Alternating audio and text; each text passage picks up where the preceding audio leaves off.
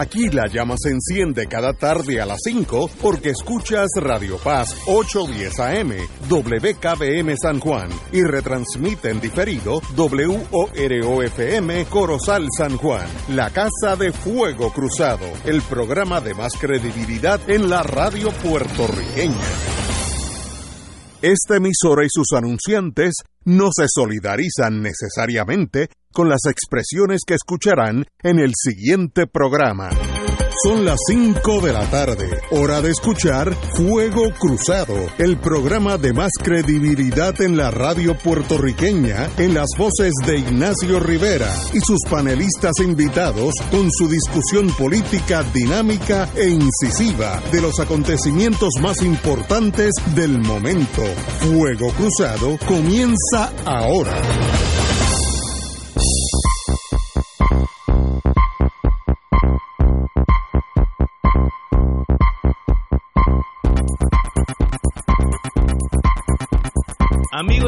Estamos empezando hoy. Hoy es miércoles, día de los Héctores. Como yo digo, tengo aquí al ex secretario de Justicia, don Héctor Richard. Muy buenas, don Buenas Héctor. tardes, Ignacio. Estamos esperando el alcalde de San Juan, Héctor Luis Acevedo, que ya, de, conociéndolo a él, debe estar ya estacionando el carro porque él es prede Esos militares son predecibles, uno sabe lo que van a hacer.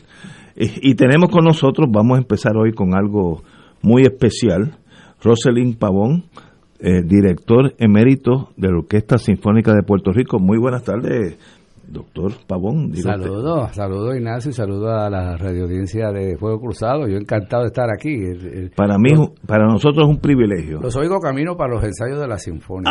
Ah. Sí, voy caminando por ahí, los voy escuchando Qué- así por qué bueno. Háblenos de la parrandón de Navidades, que yo estoy seguro que usted tiene algo en- entre ustedes, hay una conspiración muy positiva y muy bonita. Vamos a hablar de eso. Sí, vamos a hablar del, del, del tradicional concierto de Navidad, este año titulado Vuelve la Navidad Sinfónica, ya que el año Qué pasado bueno. la tuvimos que hacer virtual. Ah, no La- sabía sí, eso. lo grabamos en para televisión y lo grabamos con una orquesta de veintipico de músicos nada más, observando este, rigurosamente el protocolo de, ¿verdad? del COVID, para protegernos del COVID. Pero este año volvemos eh, con la Navidad Sinfónica eh, presencial y esta vez en grande, porque nos vamos para el Coliseo de Puerto Rico, José Miguel Lagrelot. Y Wow, sí, caben- mucha gente. y por eso es que estamos aquí, para que nuestro público radio oyente se entere de la oferta que tiene la Orquesta Sinfónica de este año, este año para recibir la Navidad, porque es el 22, dos días antes de Nochebuena. Sí. Estamos allí este, Qué lindo. En el Coliseo con un, con un programa sumamente divertido y variado. Así que podemos hablar un poquito de eso. ¿Dónde se Sería bueno, sí. Sí, sí, sí. Vamos a hablar de eso. De- Sí. Como aquí hay dos músicos, que es Richard y usted, yo no puedo tocar ni la pandereta. Pero de, hablen de, de- de qué ofrecen esta vez. Bueno, este, este concierto eh, yo lo preparo eh, con, con la intención de cubrir di- diferentes tipos de, de género musical, cuestión de que aquellos que les gusta más la canción o la balada o la, o la música más espiritual, más más este sacra, digamos, ¿verdad? De la Navidad, pues la primera parte la hago así, eh, la, la diseño de- pensando en ese tipo de repertorio. Y tenemos una soprano, una excelente soprano, la, so- la soprano puertorriqueña este, Laura Reyes. Laura Reyes. Laura Reyes, este, una, una de nuestras eh, sopranos distinguidas, Laura Reyes este, llegó hasta, hasta hacer una carrera en, Alemania por un tiempo y es graduada de la escuela Curtis en Filadelfia, que es una de las pocas, yo creo que pocos po- jóvenes puertorriqueños que se han graduado allí en canto, una escuela, una escuela muy exclusiva, la, la- la escuela Curtis en Filadelfia. Pues Laura va a estar con nosotros y va a hacer este aguinaldos y villancicos, también, pero también va a ser una una canción como Santa la Noche o Holy Night, que se, que, que- que se conoce como el Cántico de Noel, compuesta por el compositor francés Adolphe Adam del siglo XIX. Una, una melodía que posiblemente las personas me oyen hablando de ella y no la y no la recuerdan, pero enseguida que oigan la tonada la, la- la van a reconocer. Es Aquí- preciosa. Ajá, ¿Verdad que sí? Sí. Aquí se conoce como Santa la Noche. Sí. Aquí se conoce como Santa la Noche. En inglés, Holy Night. Es muy conocida en Holy inglés. Night, Oh, Holy Night. Lo cantan eh, todos los cantantes. eh, americanos y norteamericanos la cantan. Y, yo, y entonces, eh, el, también tenemos, claro, algunos villancicos españoles de la tradición española, como en el portal de Belén. Va a ver, ese va a ser un momento muy especial, porque Laura trae a su hija, que se llama Azul González, Azul de 13 años, y va a cantar este villancico a dúo con su mamá. Y lo canta, pero una cosa que Precioso. saca lágrimas. Ese, eh, porque el, el, también yo pienso que incluir un poco de ese talento juvenil, que más tarde lo hago en el concierto Víspera de Reyes, totalmente, el talento, eso podemos venir a hablar otro día de eso, sobre ese tema. Pero eh, en ese momento va a haber allí una algo especial entre madre e hija interpretando este villancico español en arreglo de un gran puertorriqueño, Pedro Rivera Toledo, uno de nuestros grandes arreglistas y compositores. Eh, también en esa primera parte no puede faltar otro otro villancico que yo incluyo que es ahí bien forzado en nuestros conciertos de Navidad el villancico yaucano de Amaury Veray, de nuestro Amaury Veray Torregrosa, eh, en una versión de Mandy Visoso, el arreglista Mandy Visoso, que ya no está con nosotros, que falleció hace unos años, pero un arreglo precioso. O sea, la primera parte es toda Laura Rey con coro, hay un coro, que va a estar acompañando a ella en, este, en varios de estos números. Y, y entonces ahí incluimos todo ese repertorio que, la gente relaciona con la Navidad, desde el villancico hasta la canción. Porque, por ejemplo, ¿recuerda la canción I Believe, que la hizo muy popular eh, Tito Lara? Que la tituló, eh, que le hizo una versión en español. Creo en Dios. Pues esa la integramos en el programa también, en el arreglo original que se hizo para Tito Lara, porque yo tuve la, yo tuve la suerte de hacer eso con Tito Lara, no voy a decir hace cuántos años, pero ya hace más de 30 años de eso. Este, y aunque no es de Navidad, pensé, Ignacio, que esta que está, el mensaje de esta canción es un mensaje de, esperanza, de esperanza. Que necesitamos. Que necesitamos. siempre con el fin del año, esa canción. ¿Verdad que sí? Con el fin del año. Y yo pienso que, que, todo lo que hemos vivido, lo que estábamos hablando hace un ratito, este, en la antes del programa, de, de todo lo, lo que hemos enfrentado con la naturaleza, con, la, con todas las cosas que han pasado en la política del país, un mensaje de esperanza en ese concierto es, bien importante, ya que es Navidad. Navidad quiere decir un comienzo, se renace, ¿verdad? Nueva vida, pues de eso es que se trata. Después del intermedio viene la parte típica, pero típica. Esa es la de nosotros. Ahí donde yo Típica de verdad. De la montaña. Sí. Imagínate, abrimos con un mano a mano de guiristas, de guiros, guiristas. Guiristas, sí, eh, este, tenemos cuatro de los grandes guiristas puertorriqueños. Está Frankie Pérez, que fue el primer guirista que tocó solista con la Orquesta Sinfónica hace muchísimos años atrás. Está Emma Colonsayas, hermana de Edwin Colonsayas y de Bill Colonsayas, que de la tradición de esa familia eh, de la música nuestra es uno de los grandes dos pilares ¿verdad? De, la, de la música típica puertorriqueña. Emma va a estar con nosotros. Neftalí Ortiz, hijo de Neftalí el cuatrista, es un, un guirista tremendo. Y tenemos al, al, guirista eh, eh, Juan Correa, muy conocido por nosotros porque es miembro de la rondalla de Macao y ha estado en muchos conciertos de nosotros con la Sinfónica. Eh, en un mano a mano con la danza Mi Guiro de Ramón Collado, el arreglo de Lito Peña, tenemos también arreglos de, nos quedan arreglos de esa época, de esos grandes arreglistas, y un seis chorreado. eso abre la, la, segunda mitad. Entran ahí los trovadores, que son este Omar Santiago y, y Luis Daniel Colón, eh, también con, con una apertura de, de, la segunda parte, como, como un el, comienzo de, ese, de, esa, de, ese, de esa música nuestra de la montaña, y se le une a ellos Herencia Musical con Cristian Nieves, el cuatrista, y su papá Modesto Nieves, que fue uno de los grandes cuatristas puertorriqueños, que fue el cuatrista por mucho oficial muchos años del, de Areito. Y, viajó el mundo con Areito. De acuerdo, sí. Pues ellos se conocen como herencia musical, traen su conjunto típico y de ahí comienza una parte donde además de los trovadores eh, abrir con sus décimas, entra entonces la familia Nieves este, y eh, hacen tres interpretaciones eh, de ellos, originales, de obras originales de ellos. Un vals criollo que se llama Renata, un paso doble que compuso Don Modesto, este, eh, dedicado al quinto centenario del descubrimiento, y una bomba. Vamos a tocar una bomba en el concierto de Navidad. Tremenda bomba de Cristian. Este, ahí se unen los, los barriles a la sinfónica, se une todo ese, ese tipo de verdad de percusión que requiere la bomba. Y hacemos ese estreno, aunque las obras se han tocado por ellos anteriormente, pero ese estreno es con arreglos sinfónicos de Martín Nieves, uno de nuestros grandes arreglistas. Continúa el concierto y vuelven los trovadores, pero esta vez improvisar. Ahí en el momento, con pie forzado que el público le da. ¡Wow! Ahí en el momento tienen que improvisar. Eso sí que es bueno. Es, a la gente le encanta. Y eso yo lo llevo haciendo yo no sé cuántos años. Y siempre es una cosa que la gente le espera con mucha entusiasmo, porque es una maravilla ver a esta gente ahí al frente bajo esa presión, con una orquesta sinfónica, ¿verdad? Este, inventándose estas estas décimas en el momento. pero eso es un regalo de Dios que ellos tienen. Sí, eso, no es así a lo loco. Eso, viene de arriba.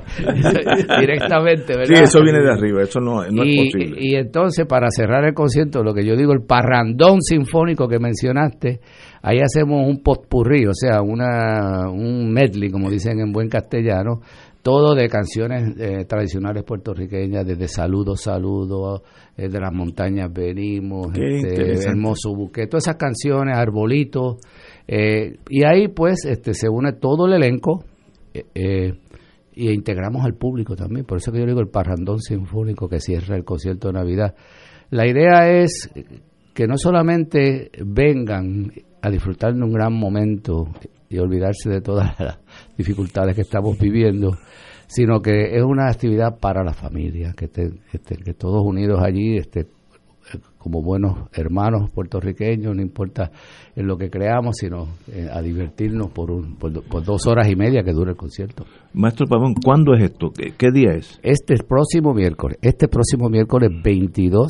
El miércoles entrante. 22 de la, semana entrante, 22 de diciembre a las 7 de la noche en el Coliseo de Puerto Rico, José Miguel Agrelota. ¿Y, y, la, dónde obtengo las taquillas, los boletos? O por eh, tiquetera.com, tiquetera, o allí mismo en la, en la boletería ah, del, Coliseo. Oigan bien, hay boletos desde 5 dólares, ¿saben? Wow. El boleto más caro es 35. O sea que hay boletos para todos los presupuestos, porque la idea, esa es mayormente la idea de hacer este concierto en el Coliseo. y ah, algo muy importante que no puedo dejar de decir es a beneficio del fondo de retiro de los músicos de la Orquesta Sinfónica ah, de Puerto Eso es importante. Es bien importante. non-profit, es para los beneficios de los músicos. Para ese fondo de pensiones. Nuestra orquesta es totalmente joven, tiene muchos jubilados y el fondo ha, sufrido grandemente, ¿verdad? Y para eso fue que se creó, pero entonces necesitamos fortalecer ese fondo y, y tenemos este, la oportunidad de hacerlo por medio de este concierto. Y es una buena forma de, ayudar a nuestros músicos también eh, asistiendo y compartiendo este rato eh, con la tiquetera.com tiquetera o al, momento el, la boletería. miércoles que viene este miércoles. miércoles que viene allí en la misma boletería. dos días antes de Nochebuena. Pero no no se me escapa porque estamos demasiado de interesados en su vida. Hábleme de usted vamos a dejar ya este parrandón navideño, que la cual vamos a ir todos, hable, ¿quién es Roselyn Pavón? Hablemos. Bueno, yo unos minutos para el Claro que sí, yo eh, primeramente yo soy yo vengo de yo me crié en el barrio El Seco de Mayagüez. El barrio El Seco de Mayagüez, en la playa, es un, era es un barrio bien pobre aquella época. ¿Y la música desde chiquito? Desde niño. Eh, pues recuerda que el único entretenimiento que teníamos los puertorriqueños en, los años 50 era, la música y bailar. la música y bailar. sí, entonces pues la música en casa era parte de nuestra vida eh, diaria. Eh. Interesante. A mi papá le encantaba, pues claro, la música popular de la época y la música cubana, que se que era bien fuerte, y la música que venía de México, de Argentina, de por, por radio, todo por radio. Pero a mi mamá le gustaba mucho la música clásica también. Y entonces se oía música clásica y entonces tuve la suerte que a los 12 años este, eh, entré a la Escuela Libre de Música de Mayagüez Escuela Libre de Música, recuerden, Ernesto Ramos Antonini. En Mayagüez. Ajá, que nosotros lo consideramos a él el padre de la música nuestra, porque gracias a él se crearon todas las escuelas libres de música de Puerto Rico. Interesantísimo saberlo. Y ahí yo entré, ¿sabes cuánto pagaba? 10 centavos. Era la, la, cuota, 10 centavos. Wow, para, y ahí era para el March of Dimes, ¿te acuerdas? Sí, sí. era para el March y, y ahí estudió, empieza... Piano. Estudiar Piano, solfeo, trombón de vara, como le decíamos y a los 17 años, como tenía mucho talento parece, y lo notaron, este, me enviaron a un conservatorio becado en Estados Unidos, George Peabody, en Baltimore, Maryland. Sí, lo conozco. Eh, George Peabody, yo viví cinco años en Maryland y, y allí pues este, me desarrollé en el piano, aprendí a hablar el, el inglés, aprendí... Eh, y entonces regresé a Puerto Rico y comencé a trabajar en, todo tipo de actividades. Yo toqué hasta música popular, recuerdo, con, con una agrupación de Mayagüez que se llamaba La Pequeña Orquesta, eh, pero empecé a hacerle todo, a dirigir coros, a dirigir bandas, a, hacer arreglos, a, hacerle todo tipo de, trabajo en la música, ¿ves? Y entonces tuve la suerte que en el año 72, 73 por ahí, eh, conocí a Augusto Rodríguez que me vio dirigiendo, el gran Augusto Rodríguez, que fue director del coro de la universidad, de la Universidad de Puerto Rico, que lo, lo llevó en viajes, pues, en turné por Sudamérica. El coro de la Universidad de Puerto Rico cantó eh, bajo su dirección en Carnegie Hall en Nueva York. O sea, Augusto Rodríguez se convirtió como uno de mis mentores y me, empezó a recomendarme para dirigir coros de ópera, ese tipo de... preparar los coros de ópera. Ahí fue que yo entré en la dirección más clásica, hacia lo clásico, porque yo dirigía bandas escolares, coros, ese tipo de... Y entonces tuve la suerte de ahí de compartir con Pablo Elvira. ¿Recuerdas a Pablo Elvira? Seguro, seguro. El Él, está, él, estaba cantando este, en una producción de la ópera Madame Butterfly en la Universidad de Puerto Rico. Era uno de los roles principales y me vio dirigiendo el coro y me dice, Oye, tú deberías irte a estudiar dirección. Eh, fue de las primeras personas que me... Que te dio la idea. Que me dio la idea, pues yo estaba lo más tranquilo trabajando. Yo tenía 23, 24 años cuando eso. Y entonces, pues, decidí, pues, eh, probar. Y entonces solicité varias universidades y conservatorios en Estados Unidos. Yo tenía dos niñas pequeñas entonces, este, y me fui a, a, estudiar allá y a, y a hacer, a hacer la la maestría, eh, los cursos de doctorado. Tuve la suerte de allí que... ¿En dónde? ¿En, Indiana University, en Bloomington. Tenía mira, tenía una escuela de música que tenía cinco orquestas sinfónicas. Esto es un departamento de música nada más en una universidad. Cinco orquestas sinfónicas. O sea que nosotros tuvimos mucho taller allí para practicar la dirección. Y en el año 78, eh, la orquesta sinfónica decidieron invitar a a varios jóvenes puertorriqueños eh, a dirigir la orquesta. Eh, aquí en la antigua sede, aquí en Atorrey, que ya no existe, ni el Ciperle, ni... No, al, lado del Ciperle. Al lado del Allí era que estábamos. Y, me, y yo fui el primer puertorriqueño que invitaron. O sea, yo tuve el privilegio de haber sido el primer puertorriqueño en dirigir la, la, nuestra orquesta sinfónica. Y ahí vine y hice un concierto. Tengo, guardo muchos recuerdos Pepito Figueroa era el concertino, ¿recuerdas a Pepito? Estaba Cachiro, su hermano, el asistente, estaba don Guillermo, don Henry Hutchinson. era, esos Figueroa son de Aguadilla. Sí, lo sé, sí, la familia Figueroa, sí, y Sanavia. Correcto. Figueroa Sanavia, es una ilustre familia nuestra. Imagínate, yo tuve la suerte que mis primeros 8 o 10 años en la dirección, tuve a estas, estas eminencias al lado mío tocando, los, eh, Pepito, Cachiro, don Guillermo, don Henry Hutchinson.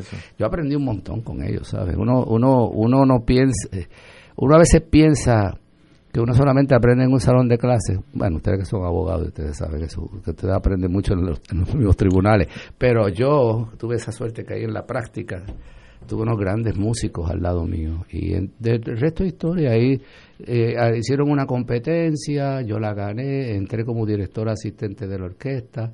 Eh, ¿De la Orquesta Sinfónica? De Puerto Rico. Okay. Y he tenido oportunidad de dirigir orquestas en Europa, Italia, en Italia, España mayormente, muchas, varias orquestas en Sudamérica, Estados Unidos, este, he grabado, eh, hice la, la reconstrucción de la opereta que ofrecí de Rafael Hernández para, para el aniversario centenario de la Universidad Interamericana. Este, fuimos nominados para un Grammy por esa grabación. O he tenido eh, Puerto Rico a mí me ha dado muchas oportunidades maravillosas y yo estoy, yo, yo, yo, yo, estoy muy agradecido a la misma vez de esa de tener, haber tenido la oportunidad de servir a mi pueblo y a mi gente por medio de la música. Pero es que ahí hay una sinergia que es importante.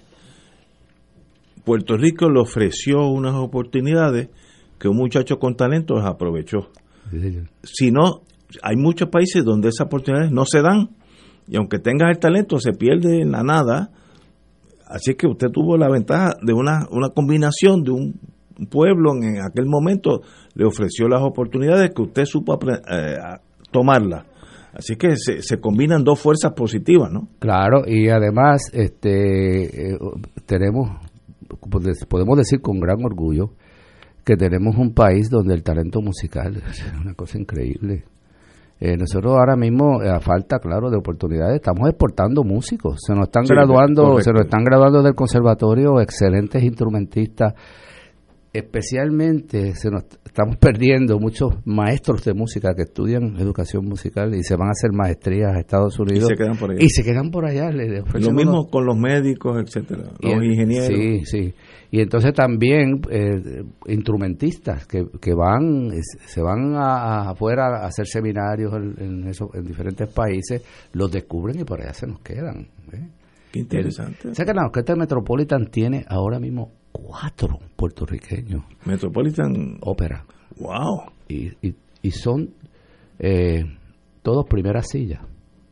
Principal, este violonchelo Rafael Figueroa, hijo de, de, de, Cachiro. De Cachiro. Eh, la, la, cuarta trompa, Gándara, apellido Gándara. El corno inglés, apellido este, Díaz, hijo de, del escritor Díaz Barcárcel. Sí, que, que su hermano es, trompista en la orquesta sinfónica. Eh, se me queda uno. Hay un violinista que, está en la sección regular, que es este eh, el hermano Narciso, que es hermano de Rafael. Y en la orquesta de Filadelfia, el primer clarinete es puertorriqueño, se llama Ricardo Morales, de la familia Morales, que es una familia entera, todos de músicos. O sea que lo que yo estaba diciendo, que nosotros tenemos un país que la, la música sale como la aguadilla, el agua, el agua de la, del agua. interesante. Rosalín Pavón, es un privilegio tenerlo aquí. Usted, eh, estoy pensando en inglés, pero usted representa lo mejor de Puerto Rico, así que ah, muchas gracias. qué bueno que esté aquí hoy. Y volvamos, este próximo miércoles. Este miércoles, miércoles 22, en el Coliseo José Miguel del Rock, que una vez hizo un concierto conmigo solito. No me digas. que aquello fue espectacular. si, si, el concierto fue bueno, mejor fue el ensayo, que no había público, porque no, hay, no ha hecho reír tanto a la orquesta que casi no podemos ni tocar. José Miguel Agreloj, y ahora fíjate, este, ¿cómo es la vida? Fíjate, yo estoy en el Coliseo este, este es miércoles, pero más que nada, amigos que nos escuchan, la música puertorriqueña de Navidad es, es una, tiene un tesoro, es un tesoro nuestro porque eh, no solamente eh, se ha enriquecido de, de, lo que vino de España, de lo que vino de otros países, ¿verdad? Sino de lo que nosotros hicimos con esa música. Hay muchos villancicos nuestros que nosotros estamos convencidos que son nuestros, pero son de origen español, pero lo hemos transformado de una forma increíble y también tenemos los, originales nuestros que, que son... Bueno, de Rafael Hernández nada más podemos hacer un concierto entero de música de Navidad. Con eso se lo digo todo de dos horas y media podemos hacer un concierto completo de música. Sí, porque la gente piensa que es casita de las montañas. Nada Eso nada más. No, y, y, de, y de Noel Estrada. Le dicen Noel Estrada. Y por ahí seguimos hablando de. O sea que el cancionero nuestro navideño es para es, un gran es un es un tesoro nacional y entonces este concierto nosotros tratamos ¿verdad? De, de cubrir lo más que se puede pero pero pero vamos a dar una buena muestra y queremos que nos acompañen en ese día. Y más que nada que va a ser para ayudar al fondo de retiro de nuestros eso es lo mejor es para ayudar a los propios músicos retirados ya. Y a los que, y a los que están por ahí por ese camino. y, los que estamos por ese ya no ya yo soy emérito tú sabes ya yo estoy ya estoy en la como dice yo le digo a mis estudiantes del conservatorio porque también tuve 40 llevo 42 años en el conservatorio de música dando clases. una vida entera. Sí una vida entera. Yo le digo a mis estudiantes jóvenes yo estoy yo estoy saliendo por la puerta de salida, pero ustedes están entrando. Qué lindo. Tienen que darle bien duro y prepararse porque el mundo de la música es bien competitivo y más aquí, aquí hay mucha competencia. Pues Rosalind Pavón, de verdad que es un privilegio tenerlo aquí.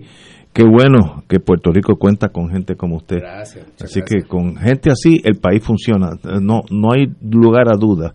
Usted representa lo mejor de Puerto Rico. Encantado y un fuerte abrazo navideño.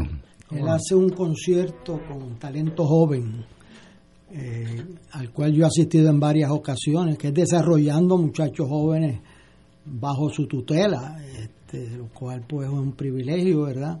Y una oportunidad ante el, ante el público en general de darse a conocer una, unas actuaciones espectaculares. Bueno, para decirte que ese concierto es el de que hago el, el Víspera de Reyes. Podemos venir y hablar de ese también. También, también. ya hay en la Sinfónica tocando eh, uno, dos, tres, como cinco, cuatro o cinco, que debutaron conmigo en ese concierto de niños, como cuando eran niños, y son ahora profesores de la Sinfónica. Qué lindo. Hay uno que debutó que tenía cinco años y acaba de entrar a la Sinfónica ahora, tiene 10 18 años Qué ahora. extraordinario. Y entonces el, el- ahí uno ve el porqué, la importancia de la educación musical en nuestro país. Y aprovecho este, ¿verdad? este foro para, para enfatizar eso. Lo importante es que volvamos a integrar las artes musicales, teatrales, las artes plásticas, las escuelas públicas En el sistema en el público. sistema público y fortalecerlo grandemente. Si queremos, mire, si no queremos que los muchachos tengan un arma en las manos, vamos a ponerle un pincel, ¿verdad? O vamos a ponerle un violín en las manos, una trompeta. O, sea, el- el- o vamos a, a enseñarle a actuar en una obra, o a escribir, o a escribir poemas y a hacer cosas. El, el, el- nosotros lo vivimos constantemente en la educación musical, lo que podemos, como me pasa a mí con, ese, con esos conciertos que hacemos buscando el talento juvenil. Este año, para darle una primicia, tengo un niño de 7 años que va a tocar el concierto para guitarra y orquesta de Antonio Vivaldi en ese concierto. Ya tengo el programa hecho para ese concierto. Wow.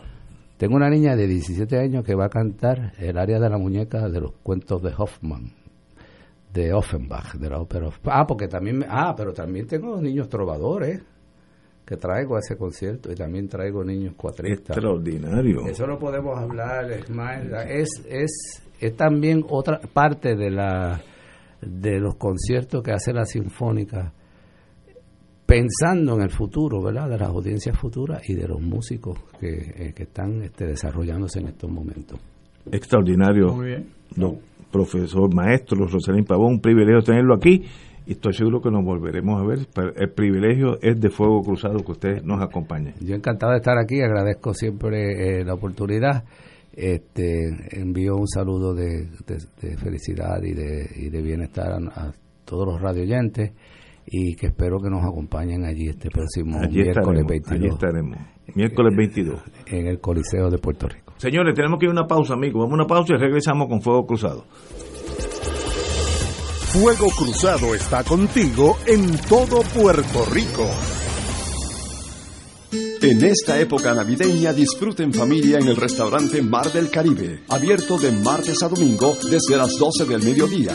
Ven y disfruta nuestro variado menú de langostas frescas, chillo frito, langosta de roca, osobuco de ternera, cabrito y comida criolla e internacional. Amplio salón para actividades con ballet parking gratis. Una experiencia que no te puedes perder en calle Loiza 2444 Punta Las Marías San Juan. Restaurante Mar del Caribe. 787-545-5025. PSB Productions presenta la conmovedora historia de una familia que puso su fe en Dios y alcanzó la libertad. The Sound of Music en español, con un impresionante elenco, orquesta en vivo y una puesta en escena que permitirá no solo una experiencia única, sino un recuerdo inolvidable. Desde el 10 de diciembre en la sala de festivales del Centro de Bellas Artes en Santurce. Para boletos, 787-620-4444, 787-792-5000 y 787-505-66 877. Oro 92.5 FM y Radio Paz 810 AM te invitan a disfrutar de las tradicionales misas de Aguinaldo, transmitidas del 15 al 23 de diciembre. Puerto Rico celebra el regalo de las misas de Aguinaldo con el auspicio de MMM. Caminamos juntos. Caguas Expressway, donde menos te cuesta un Ford. Laboratorio Clínico Marbella, donde el cliente siempre es primero. Doctor Ramón López Acosta, 787-725-7888. ¿Tienes cáncer de páncreas o del pulmón? Si has recibido terapia y el cáncer continúa avanzando, no pierdas la esperanza. Existen nuevas terapias basadas en el perfil molecular para pacientes de cáncer de páncreas o pulmón, disponibles en Puerto Rico únicamente en Pan-Oncology Trials. Llame hoy al 787-407-3333, 407-3333, Pan-Oncology Trials, ofreciendo protocolos de tratamiento con la ciencia más avanzada para combatir el cáncer. Caguas Expressway da la hora. 531.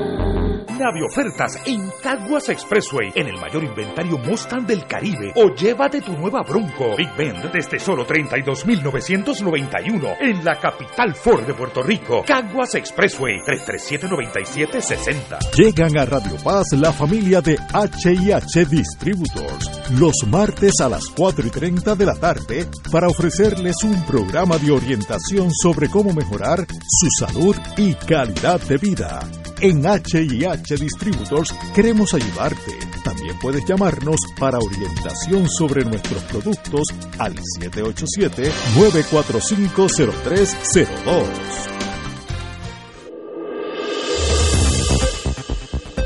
Y ahora continúa Fuego Cruzado.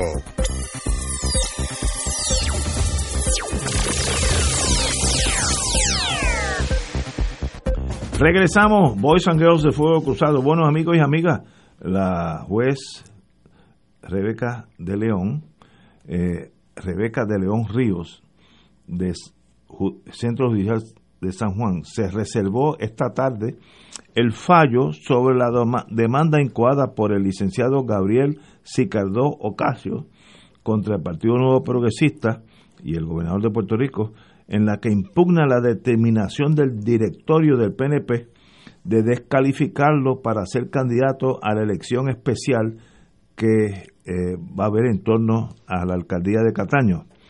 Durante una vista celebrada en la sala 904, la señora juez de León fue clara al señalar que no iba a convertir el tribunal en un comité evaluador, muy bien, de candidatos al PNP. Además, planteó que el tribunal no decidirá si Sicardo Ocasio, actual alcalde interino, es el candidato idóneo para ocupar la vacante.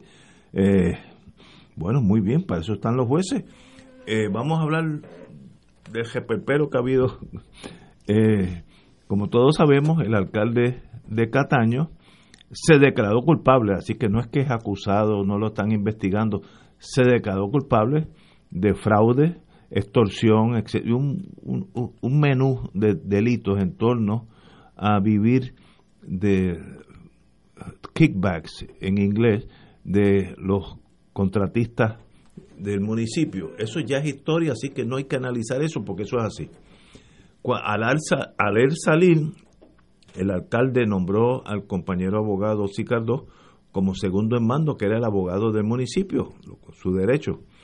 El directorio del PNP hace unos días, creo que fue este fin de semana, sábado o domingo, indicó que no estaba cualificado, que no era no tenía el visto bueno del directorio, por tanto lo descalificaron.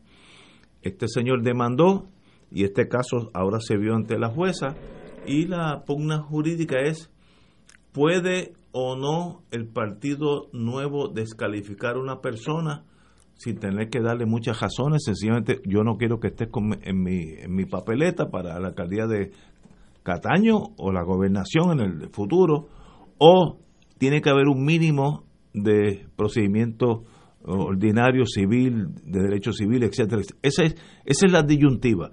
Si uno parte de la premisa que eso es un club privado, Partido Nuevo, Partido Popular, Partido Independentista, pues en el Partido en el club privado yo nombro la junta de directores y yo, el partido privado, digo quiénes van a correr. Ahora, eso es partiendo de la premisa que es un club privado. Un partido político es un club privado, tal vez no. Tal vez tenga eh, matices de ser un ente público, entonces hay que tener un procedimiento más, más, más conservador, más, más equitativo. Esa decisión yo no sé por dónde va a disparar, a salir el tiro, pero esa es la disyuntiva. Ahora, ahora estoy pensando, paré de ser analista, voy a ser ahora partidista. Son dos sombreros diferentes. Si yo quiero que el PNP gane en Cataño, yo, Partido Nuevo Progresista, debiera escoger quiénes son mis jugadores. Y si la segunda base yo la escojo, y la nombra, mira, Héctor Luis Acevedo es la mejor segunda base, y la pongo en segundo, no pasa una roleta por ahí porque él la coge toda, pues ese va a ser mi segunda base. Ahora, si yo digo, mira, esa segunda base mía, como baten por ahí, un hit, porque no, no coge ni el pensamiento. Por tanto, yo PNP tengo la obligación de eliminar aquellos que yo pienso, aunque esté equivocado, que no me convienen para una reelección en Cataño o la gobernación. Yo no tengo contestación a esa pregunta. Estoy presentando las disyuntivas que la juez tiene ante sí. Excelente panorama jurídico a los que son abogados. Qué bonito que, las leyes son así. Eh, esto no es uno, uno, y, uno y dos, puede ser tres y cuatro y a veces siete. Ahora, ¿qué va a pasar? Bueno, pues ya se presentó por el, el licenciado Sicardo, compañero abogado, presentó una demanda donde dice, espérate, me han tumbado aquí de, la mate plátano sin darme un chance. Puede ser que tengas razón. O puede ser que el PNP dice, mire, que yo no te quiero aquí porque tú estás contaminado con la radiación de Cataño y lo que va a pasar es que voy a perder Cataño. Y yo, el PNP, tengo la obligación de salvar el buque, no los marineros. Eso es lo que la señora juez tiene ante sí. ¿Por dónde sale el tiro? No tengo la menor idea. Compañero, usted que sabe de eso más que nosotros. Bueno, eso se ha resuelto en varios casos. Desde 1944, el caso de Smith versus Albright, donde cuando el Estado comparte el proceso de nominación con un partido político, le asisten a, esos, a esas entidades que se llaman partidos las garantías constitucionales. Aquí en el caso de De Castro Font pasó algo relativamente parecido, donde en dos ocasiones lo votaron, eh, pero sin seguir el debido proceso del reglamento que, que imperaba en su colectividad y en dos ocasiones el Tribunal Supremo lo eh, repuso, pues eh, una entidad como un partido tiene el deber afirmativo de darle todos los derechos de, ser escuchado, de traer pruebas a su favor, de estar representado por abogados, todos los, los derechos del debido proceso de ley mínimo a una persona que tiene un derecho a una candidatura y a ser derrotado o favorecido por el electorado. Así que yo veo que si siguieron el proceso del reglamento, cosa que no pasó en De Castro Font, pues entonces este, tienen derecho por causa justificada y siguiendo un riguroso proceso, si no, el tribunal entonces lo, repone como candidato y tienen que empezar de nuevo, que fue lo que pasó anteriormente. Irían a una primaria, a una elección entre dos candidatos, dos o tres, lo que sea. En los que sean cualificados. Compañero Richard.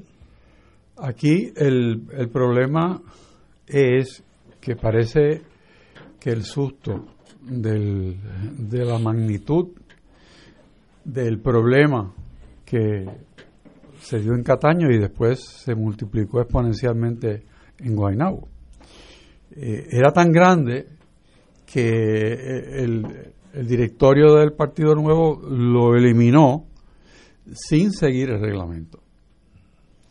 O sea, no, que ellos mismos se violentaron su reglamento. Por eso, porque es un problema no, no se le dio a esta persona, vamos a llamarle un debido proceso, y, como mínimo notificarle a él que su candidatura no era aceptada por X o Y razón. Porque él tiene derecho a saber por qué no puede ser candidato, porque él es parte de una colectividad. Eso no, no se dio. Yo no sé si en el, en el juicio de hoy se pudo corregir un poco esa situación, no lo sé. Pero me parece que las palabras de la juez son muy elocuentes en el sentido de cuál es la función de ella. Y dijo claramente que no es escoger el mejor candidato, sino que ella tiene que decir bola, bola, o strike, strike, si se cumplió o no con el reglamento. O sea, esa es la función de ella. Si el resultado es que se queda el incumbente que fue seleccionado por el anterior alcalde para que fuera el aspirante, pues eso parece ser que es la razón por la cual no debe ser el candidato alcalde, porque lo, aquello que hizo el anterior se le refleja, por lo menos a, la luz del directorio, a este nuevo incumbente, que incluso firmó contratos de los cuales existe la queja de que fueron obtenidos en función a soborno. Eh, la guagua de los 4.500 pesos es una de ellas. Bueno, o sea, eso es lógico. Que, que él la firmó, que Él, no sé, no sé. El directorio está evitando tener que contestar todas esas preguntas eh, cuando vengan las elecciones generales y entonces prefiere sacar esto del medio, eso tiene su costo, a ver qué pasa. Eh, estoy seguro que si, si la juez fallara a favor del, del incumbente, pues iría en revisión y eso es un mundo distinto. Mi experiencia con eso es que... Usted sabe, usted sabe, que, que los debidos procesos de ley mínimo, que significa notificación de los cargos, eh, presentación de la evidencia y presentación de la oportunidad de presentar evidencia a su favor, si eso lo dispone ese reglamento. ese reglamento sabemos. Y, si, no lo dispone también por, la norma existe. exactamente estoy de acuerdo. constitucional que le aplica al estado a través de, una candidatura pública pues eh, en ese caso pues tendrán que empezar el proceso de, nuevo eh, que fue lo que pasó en el caso de Castrofón. Y lo increíble fue que en aquel caso en dos ocasiones volvieron a cometer el mismo error todo partido tiene que seguir su reglamento. Este, Pero, aunque ese candidato, o sea, y hay un caso en el Supremo donde se dice que el partido puede decirle a su militancia, este no es un candidato peligroso, este es un candidato que tiene problemas, tiene. derecho en su libertad de expresión el partido a hacerlo, pero tiene que seguir sus procedimientos. Ahora, como decía mi profesor Alejo de Cervera, esas, las cosas son tan simples que los abogados se equivocan. Yo tengo un equipo de béisbol político. Yo quiero ganar el juego que voy a jugar en Cataño en dos años, tres años, perdón. E, ese, ese pensemos que es un juego, de, de béisbol, baloncesto, fútbol, lo que ustedes quieran. Yo, PNP, no tengo la opción de poner los mejores candidatos que yo, el directorio, estimo que son los mejores. Te pregunto, no sé la contestación, pero la lógica es, yo tengo el derecho a poner el mejor equipo. Por ejemplo, voy a ponerlo a la inversa. Si yo digo ahora, oye, Héctor Luis, tú que tienes conexiones con el Partido Popular, yo me he convencido que yo siempre, siempre he sido popular y yo quiero correr para alcalde de San Juan porque yo puedo ganar San Juan. Tú sabiendo que yo soy estadista y tú sabiendo que cuando yo llegue allí yo voy a ser estadista porque lo voy a hacer. El partido tiene que darme chance, si yo me meto al Partido Popular, de una elección, una primaria. Yo creo que eso es absurdo. Dice Ignacio, no molestes aquí, tú no tienes espacio en el, en el Partido Popular que verdad no tengo, pero que me lo digan y salir. No me tienen que dar ni razones, estoy pensando a la inversa. No tiene que dar razón. E, esa es la cosa, ahí es donde yo difiero. Bueno, no difiero, eh, me pregunto. La Carta de Derechos del Elector específicamente le da el derecho a cualquier militante a competir para un puesto público, a ser por primarias, este, o en un caso de una Asamblea General para sustitución. Eh, pero tiene que tener razones. O sea, tú no puedes descalificar a alguien porque tu proyección política no sea la mejor sobre esa persona. Esa no está en las razones permitidas. Ahora, que tiene un récord penal, que tiene un récord de incumplimiento de... O, ideológico en el caso mío. Yo quiero ser popular para hacerle daño al Partido Popular. ¿Tengo derecho? No. Digo, ahí tiene que jurar fidelidad al partido si no lo si, si no es creíble pues sí tienen derecho a sacarlo pero lo que normalmente se da es cuando examinan la finanza y aparecen órdenes de, de alimentación no no no, o un delito eso eso así es un llame pero yo, yo, no, es, no, es, tan fácil no se vaya a creer este se cuelan se, cuelan y eso es una de las medidas me dice un amigo con el cual almorcé, que es un bandido inteligente, brillante, que es popular, que en el caso mío, el Partido Popular tiene que descualificarme sin debido proceso. Tiene que descualificarte con el debido proceso. Ahora también tiene que ver la, la estructura del partido, cómo, cómo el partido se expresa a sí mismo sobre sus procedimientos internos. O sea, tú, tú, tú tienes que asegurarte que tú cumplas con los las cosas que tú has establecido. No, no. Estoy siendo abogado ahora. Eh, Cicardó o Ignacio Rivera, usted no califica para, en este caso, eh, Cataño o San Juan o lo que sea, porque mire, usted firmó el contrato donde el alcalde suyo compró, eh, alquiló una, un Cadillac de 4.500 pesos Ok, usted firmó un contrato de recogido de basura, estoy inventándome, y tú en la misma carta de destitución le pones las causas. Yo diría que eso es mucho más fuerte. Por tanto, usted no está cualificado. Bueno, y él tiene derecho a traer evidencia a su favor. Eh, sí, bien, bien, bien. Ok, estoy entendiendo. Y después que escuchen esa evidencia, el directorio decide. Okay. Y eso se brincó. y esa parte eso se lo es indispensable. Y eso en dos casos en el Supremo de Puerto Rico eh, así se ha determinado. Eh, o sea, cualquier organización privada y más una que tiene una función cuasi pública que es la de la selección de las nominaciones tiene que cumplir estrictamente con su reglamento.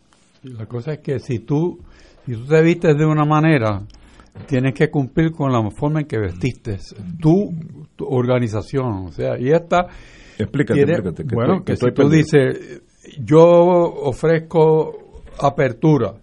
Eh, esa apertura yo favorezco las primarias. Eh, los candidatos se escogerán según estos y todos estos criterios. Pues entonces tú mismo te pusiste la sentencia a muerte. Tú mismo te has, O sea, tú estableciste cuál es el procedimiento que tú le tienes que dar a la persona que aspira. Fíjate que es interesante que en Puerto Rico son solamente dos partidos que celebran primarias. Sí, los demás no. Y, y el electorado no ha ejercido juicio sobre ese elemento. O sea, eh, la ley dispone desde febrero de que Hernández Colón era gobernador, eh, la ley de 2013 que hay que celebrar primarias obligatorias, obligatorias si hay más de un candidato idóneo. Este, pero esa es la ley del Estado. sí, pero la aplica a los partidos. Sí, sí, sí. entiendo, entiendo, entiendo. hay partidos que se buscan la vuelta. el electorado ha mirado para el lado y lo vemos. Solamente dos partidos celebran primarias en Puerto O sea, que de los cinco, tres tienen métodos sui generis de llegar a los mejores candidatos. Pero hay dos que tienen que porque pero, son los principales, tienen que dar En este caso en Cataño, el alcalde deja de ser alcalde porque es convicto. Eso es un hecho histórico, no hay que analizarlo más. El alcalde dice, antes de irse, pues mira, tú, el licenciado Sicardo, usted ha sido mi asistente, tú vas a ser el candidato, el, alcalde interino. Ok, el, alcalde interino quiere ser el candidato. que, pero que no dejó el vicealcalde. este no era vicealcalde. No, lo, puso de... Era asesor legal. Asesor legal y de ahí brincó a alcalde interino él tiene derecho, eso es lo que está presentado ante la jueza Rebeca de León, él tiene derecho a exigir, antes que me, que me voten de, de, candidato, el partido tiene que tener causa como si fuera un caso criminal, Eso es correcto. o, Sí. o, o- o darme la oportunidad de yo defenderme. Ese es el E- pleito ese de es el hoy. proceso, ok. Eso es, eso es Pues si eso es así, Lo diga o no lo diga el reglamento. Claro. no, no, sí, pero si eso es así, el caso de Cicardó es bueno para que lo gane él, porque no hubo de- debido proceso, eso fue, tú, tú estás fuera. Si, si esos son Si, los hechos. si esos son los hechos, yo estoy especulando. Si Pasa esos que- son los, hechos, le tenía que dar una vista, Exacto. un debido proceso procesal Correcto. mínimo. Los hechos que estamos mencionando aquí son los que aparecen en la prensa, porque nosotros no sabemos Yo- yo no sé más al interior qué, qué sucedió, ¿no? Pero eso es lo que, lo que está Pero- reportado. Wow. Eh, además de Cicardó, hay un señor Alicea, que es el que pa- aparentemente es el partido lo que quiere a este señor. No sé ni quién es, así que no, no estoy. Pero pueden querer a, a Chencho Pérez o a Ignacio Rivera, el que sea. La disyuntiva es el partido tiene la, el poder de descartar un candidato porque sabe que está contaminado con radiación de corrupción y que puede ser un problema para la elección en Cataño. Esa es la disyuntiva. Puede el partido cortar por los sanos y decir, no, no, yo no te quiero aquí porque tú estás contaminado. Tiene que tener un mínimo de pruebas, eso es Exacto, tiene que tener un debido proceso. Volvemos un, al- un- Sí. un mínimo de pruebas y lo puede hacer. Claro. Y lo puede hacer y lo ha hecho. Y lo ha hecho. Y si a este señor eh, le prueban de que él sabía o debía saber del traqueteo ese de sobornos que había, este, o era parte de eso, pues lo pueden votar en buena ley, sin duda alguna. Pero se lo tienen que, o sea, tienen- no puede ser a base de rumores. Es interesantísimo. Bueno, y ahora brincamos a la fase 2. ¿Pueden las alcaldías que tenían contrato con Waste Collection, las que recogían la basura, con o sin causa, decir, como esa, esa compañía, obviamente había un señor allí que estaba mega contaminado con radiación de corrupción, Santa María, yo, la alcaldía de X municipio, no cancelo su programa, su, su contrato. ¿Puede hacer eso, sí o no? Pregunta. Bueno, pues eso hay que ver el contrato. Hay que ver el contrato porque hay, con- hay contratos que dicen que en causa de delito se puede anular este, un contrato o actuaciones indebidas. Hay contratos que no tienen esas cláusulas. Habría que ver el contrato eh, si lo han cumplido a perfección, este, pero ciertamente tienen un serio problema. Y es que obviamente ahí había una aplicación de dinero en exceso del que se licitó y eso pues presenta un problema para anular un contrato porque no se siguieron los procesos. Eso es lo como yo lo veo desde afuera. ¿verdad? Pero, pero tú, alcalde, una Oh, sí. compañía Waste Collection, que le dio un millón de dólares ilegalmente al alcalde, claro que sí que le canceló el contrato. muy bien, eh, eso es lo que... Que, lo- me, lle- que me lleve al tribunal. exacto, que, que, a- que gane el caso en su día. Pero hay otra vertiente. Un alcalde que ese contrato no fue objeto de ninguna causa ilícita. O sea, él, él hizo una subasta y esa compañía se llevó la buena pro. E- ese es el problema. Porque puede ser que en algún... Puede dar buen eh, no, servicio. Puede ser no. Estoy seguro que en al- alguna alcaldía ese contrato es bona fide y no hubo soborno.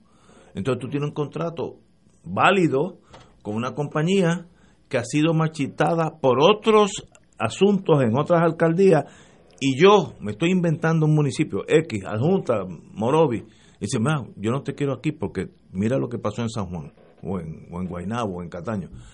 Eso es válido, yo tengo mis dudas. Bueno, tienes que ir al contrato. Tienes que ir al contrato y, sí, y, y tiene que haber una Pero sí, prueba. en para- mi- en tú mi- no puedes invalidar el contrato Pero porque mi- no te mi- caiga bien. En mi municipio no ha habido delito alguno.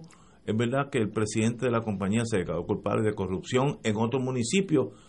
Eso me da a mí el poder decir, yo no quiero bregar contigo porque tú estás contaminado. Políticamente a, a veces hay que tomar esas decisiones. Políticamente, para que no te contamines tú con, con lo que viene. Eh, es difícil. Bueno, pero tienes que entonces ver políticamente también cuánto te cuesta a ti quitarte ese problema de encima. Porque puedes estar seguro que si el contrato está válidamente eh, ejecutado, pues entonces, a menos que no tenga una cláusula de escape, pues tienes que pagar el, daño que le ocasiona a esa compañía. Pero, Fíjate tú que es distinto si tú lo que puedes excluir de una licitación, porque ya la licitación tiene unos criterios de idoneidad del licitador.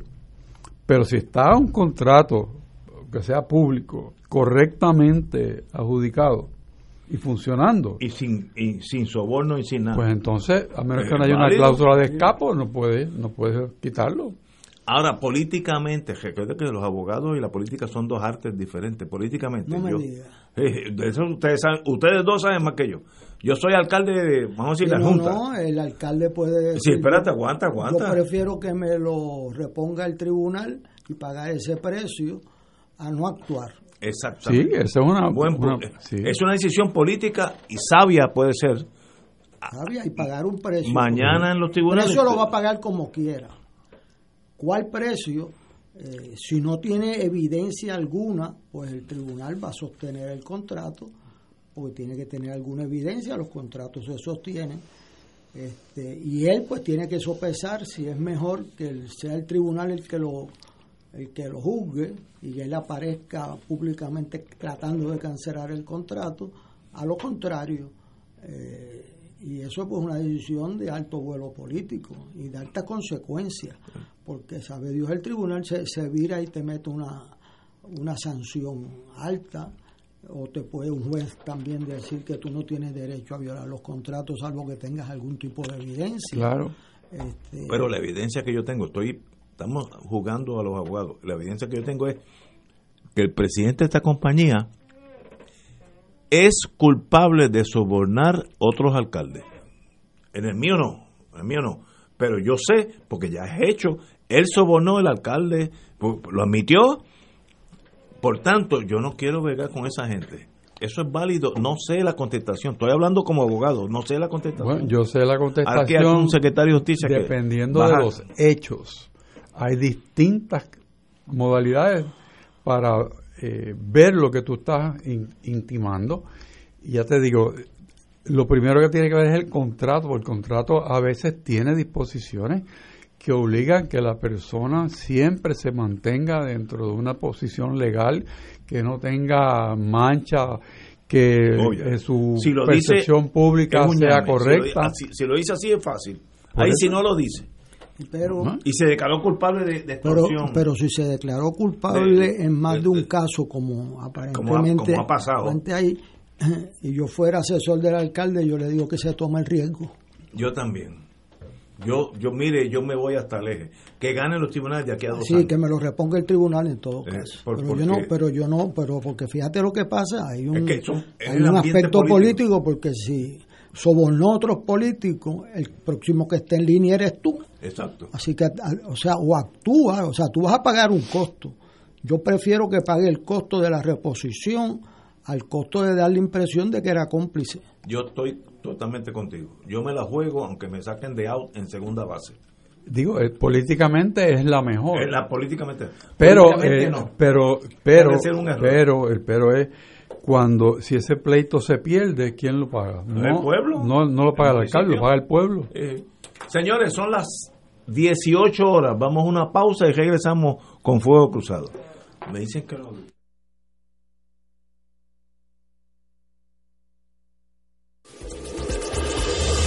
Fuego Cruzado está contigo en todo Puerto Rico. Aquí la llama se enciende cada tarde a las 5 porque escuchas Radio Paz 810 AM, WKBM San Juan y retransmite en diferido WOROFM Corozal San Juan, la Casa de Fuego Cruzado, el programa de más credibilidad en la radio puertorriqueña. En esta época navideña disfruten en familia en el restaurante Mar del Caribe, abierto de martes a domingo desde las 12 del mediodía. Ven y disfruta nuestro variado menú de langostas frescas, chillo frito, langosta de roca, osobuco de ternera, cabrito y comida criolla e internacional. Amplio salón para actividades con ballet parking gratis. Una experiencia que no te puedes perder en calle Loiza 2444 Punta Las Marías San Juan. Restaurante Mar del Caribe 787-545-5025. De Puerto Rico, con la misma pasión que le serviste al país, Triple S Advantage le sirve a tu salud. Por eso, somos los únicos que te ofrecemos hasta 4 mil dólares para compras y pagos, hasta 5 mil dólares en dental y te brindamos más acceso en OTC. Triple S Advantage Alianza. Una misma pasión, una misma tarjeta. Cámbiate hoy. Llama al 1-833-771-7111. Beneficios varían por cubierta. Restricciones pueden aplicar. Triple S Advantage es una organización de cuidado coordinado con un contrato con Medicare. La afiliación a Triple S depende de la renovación de contrato.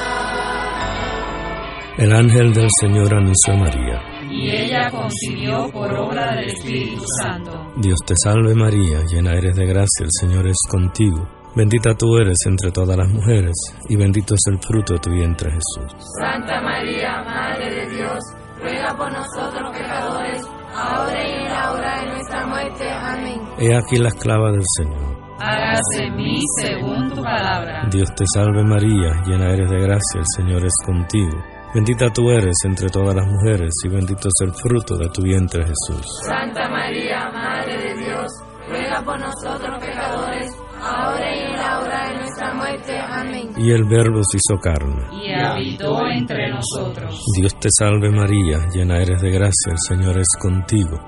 Bendita tú eres entre todas las mujeres y bendito es el fruto de tu vientre Jesús. Santa María, Madre de Dios, ruega por nosotros Ruega por nosotros, Santa Madre de Dios. Para que seamos dignos de alcanzar las promesas de nuestro Señor Jesucristo. Oremos.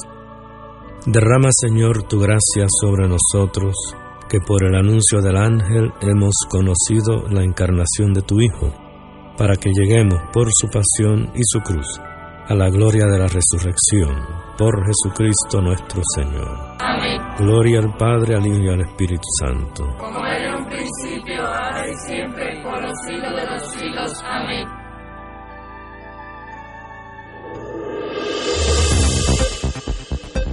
Y ahora continúa Fuego Cruzado.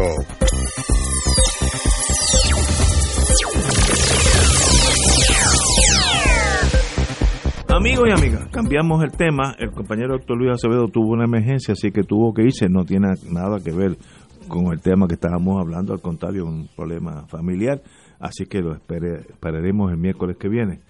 Bueno, hay problemas con la policía. Como tenemos aquí un secretario de justicia, pues él sabe de ese mundo más que nosotros. Policías condicionan paro con enmiendas al retiro. Hay un impas, y yo en esto pienso, y estoy del lado de los policías, que en torno a, primero su salario es la mitad o una tercera parte de lo que ganaría esa misma posición en algún estado en Estados Unidos.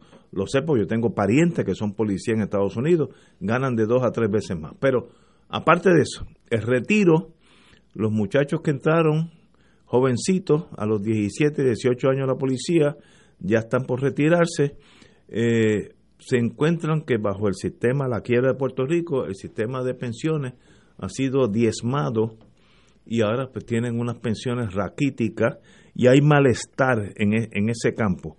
El, el señor gobernador ha hecho lo mejor posible por decirle que va a, tratar de ayudarlo, pero el que jala el gatillo ahí es la señora Yaresco y parece que ahí donde se tranca el domino, ayer salió en la prensa que eh, subirle las pensiones a los policías se ve muy difícil desde el punto de vista real de la economía de Puerto Rico vía la Junta de Control Fiscal.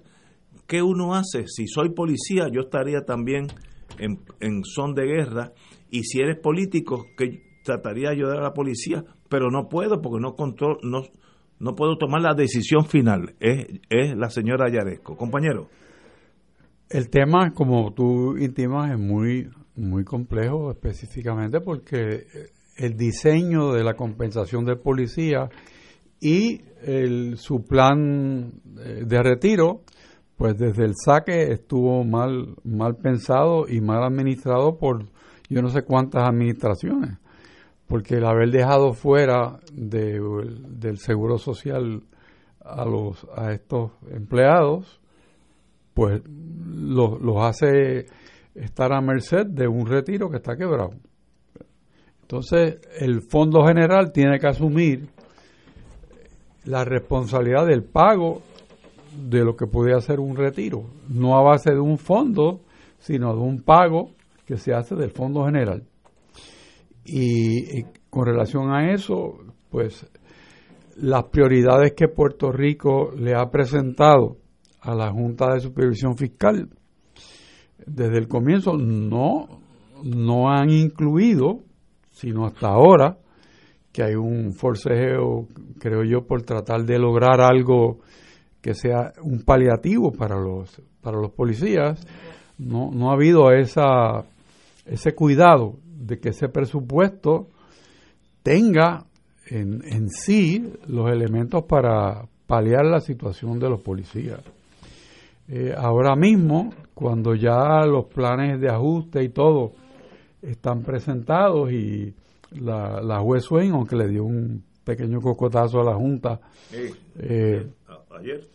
pues se lo dio, no fue pequeño, eh, pero, pero no, no quiere decir por ello que, que la juez vaya a micromanejar lo que hace la Junta y, entra a decir que sí, que hay que darle un, una proporción mayor a los policías que, digamos, a la entidad de salud. Es una decisión política que le toca a la Asamblea Legislativa y a dialogarla con la Junta de Supervisión Fiscal. Eh, me parece a mí que el, el, cuerpo político de Puerto Rico le hace la gobernación y la Asamblea Legislativa, pues tienen que buscar una, una manera de, de enfatizar otros renglones de gasto público y atender este, porque sin este no hay constitución, aquí no hay, no hay nada, porque si no hay seguridad en el país, no hay nada. O sea, tiene que haber, incluso para que haya salud, tiene que haber seguridad. Porque no, no puede estar un país al garete. Y coincide con todas estas llamadas masacres que se han dado en Puerto Rico los últimos meses. Eh, el hecho de que tiene un problema bien serio, que hay un amago que yo creo que se va a dar de brazos caídos otra vez. Que ya está por ahí dando bandazos. En una época en que sería desastroso que no contáramos con vigilancia policíaca. Y desgraciadamente la manera en que el gobierno indicó que pues que no podía resolver el problema, pero que seguiría tratando, resultó una expresión muy débil. Sí, débil, Demasiado débil. Extremadamente débil. Para el problema que estamos enfrentando. Y eso es lo que están diciendo los policías hoy en día. Espérate, pero de habernos garantizado un retiro digno, a decir no sabemos cómo lo vamos a hacer, eh, dista mucho y qué pasó. Nosotros no somos importantes. Esa es la pregunta que están haciendo los policías. Y la contestación tiene que venir del liderato político del país, que es el que puede resolver esto. Absolutamente. Y, tal vez no se necesite ir a la Junta, porque nosotros, nosotros, el gobierno de Puerto Rico, maneja el presupuesto de Puerto Rico. Yo puedo cortar en otras áreas que no sean esenciales. Estoy inventándome y siempre hay un margen de error cuando uno dispara de la cintura si yo hoy por la tarde cierro todos los ombudsman que hay en Puerto Rico, todos, no queda uno, eh, ¿pasa algo en Puerto Rico? ¿Sucede algo? Eh, me estoy inventando otra cosa. Algunas agencias, está el Departamento del Trabajo, otra que es el derecho al trabajo, otra, hay subdivisiones. Y si yo dejo el Departamento del Trabajo al pelado, más nada, ustedes son la única agencia en torno al trabajo y las otras Pues mira, desgraciadamente no hay presupuesto. Yo sé que son decisiones políticas bien difíciles, pero es que ese dinero lo voy a usar para la policía, que sí es esencial, igual que salud y policía, esos son esenciales. Carretera es otra área. Eh, o necesito esperar que Yaresco diga, bueno, espérate, espérate, ven acá, este, como no hay policía y el crimen ha brincado vertiginosamente, déjame darle yo a ustedes 100 millones de pesos más. Tal vez el gobernador pueda eliminar esa necesidad de ir a Yaresco, reestructurando dónde se gasta el dinero en Puerto Rico. Yo sé que es una decisión bien difícil, políticamente álgida, no, no es ningún llame, eh, todos los políticos quieren volver a ganar las elecciones, pero esa es donde estamos, estamos quebrados y no hay dinero para la policía, que yo diría que es la primera línea de defensa de todo país. Compañero. Bueno, el que no hay dinero para la policía, yo creo que es decirlo correctamente, pero hay dinero. El secretario de Hacienda dijo claramente que había sido la, el año en que más había recibido fondos del pago de las contribuciones en Puerto Rico. O sea que, entonces, la situación que tenemos es no, no que el gobierno pueda hacer lo que tú acabas de resumir, que suena perfectamente lógico. Y en otra época parcialmente lo pudo hacer, porque antes había una discreción de los llamados destaques que tú puedes tú puedes usar personal de un sitio del gobierno en otro, eh, el, el, traspaso de presupuestos en línea, ya eso se acabó. Se acabó porque la Junta estableció unas reglas de cómo administrar el país y eso no se permite. O sea que habría que ir a la Junta con un, un planteamiento de, mira, vamos a restituir los recursos de esta manera y este es el proyecto de ley para hacerlo y los fondos salen de lo que me economizo de esta reestructuración interna que yo estoy haciendo. Y por ahí podrías lograr algo. Yo creo que son decisiones difíciles cuando un país quiebra, que es el caso nuestro, y, a nosotros como país, como sociedad, se nos ha hecho difícil comprender que estamos quebrados. Eso no ha sido fácil porque es que hay una generación yo me acuerdo, yo jovencito, que Puerto Rico es la ventana a Latinoamérica, nosotros somos el país latinoamericano más progresista en todo el hemisferio, etcétera, etcétera. Nos creímos que nosotros era una potencia mundial y de momento nos dimos cuenta que era una falacia, dependíamos de las 936, que era así, era una fuerza motriz extraordinaria, eso desapareció. Los bancos americanos se han ido de Puerto Rico porque vivían de las 936 entonces, ajustarse a esa realidad no es fácil. Y hemos dejado a la policía y los maestros en la ignominia, en la nada. Eh, eso, no es importante, que los maestros tengan suficiente dinero para que se sientan cómodos, para que enseñen más al país. En el plano público, porque en el plano personal hay aquellas escuelas de primera clase, privada, de primera clase, a nivel de Estados Unidos, de primera clase. Pero las públicas o la dejamos así a la intemperie. Eso no es fácil. Y a la misma vez, si yo jalo el gatillo, enajeno fuerzas que van a votar contra mí para las elecciones, eh, estos son situaciones económicas y políticas que una cosa a veces contradice la otra. Si yo cierro todos los ombudsman, que yo estoy seguro que no pasaría absolutamente nada en Puerto Rico, nada quiere decir nada, no pasaría nada y ese dinero lo asigno a la policía, yo que voy a elecciones, perdería los votos de toda esa familia que trabajan, que se quedan desempleadas. Pues tal vez sí. Ah, pues entonces yo prefiero eh, rogarle a Yaresco que nos dé más dinero y así pues yo no hago nada y la solución, el parcho funciona. Esto no es fácil en Puerto Rico en este momento. Eh, yo almorcé hoy con una persona que hace vivió aquí muchos años de extracción rusa y, y me dijo una es un observador hizo mucho dinero en el mundo financiero en Puerto Rico me dijo mira yo yo estoy aquí hace dos días yo no sabía la depresión colectiva de ustedes oigan las radios para que con nosotros como estamos en ese mundo día a día nos vamos acostumbrando alguien que hace dos años tres años que no vino de momento choca con esto él sabe español muy bien dice Yo no sabía que ustedes estaban tan mal. Oigan la radio, ustedes están totalmente deprimidos. Todo es un problema, todo no hay solución, todo es cambiar el sistema. ¿Y qué van a hacer? Pues mire, yo no sé, de verdad, yo no, yo no tengo solución a estos problemas. Me gustaría tener idea, pero yo no soy político de decir cosas que no, no sean la verdad, ¿no?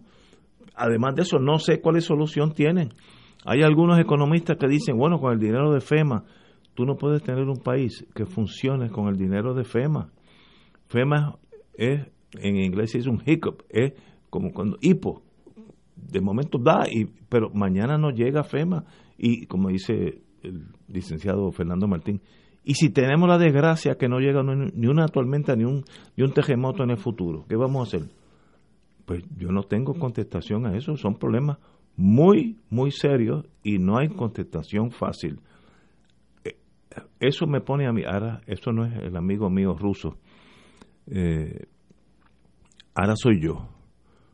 Eso conlleva que Puerto Rico esté inconscientemente o conscientemente buscando un nuevo liderato que nos, que nos dé esperanza por, o nos enseñe un sendero, aunque ese sendero esté lleno de, de espinas y de, y de rocas.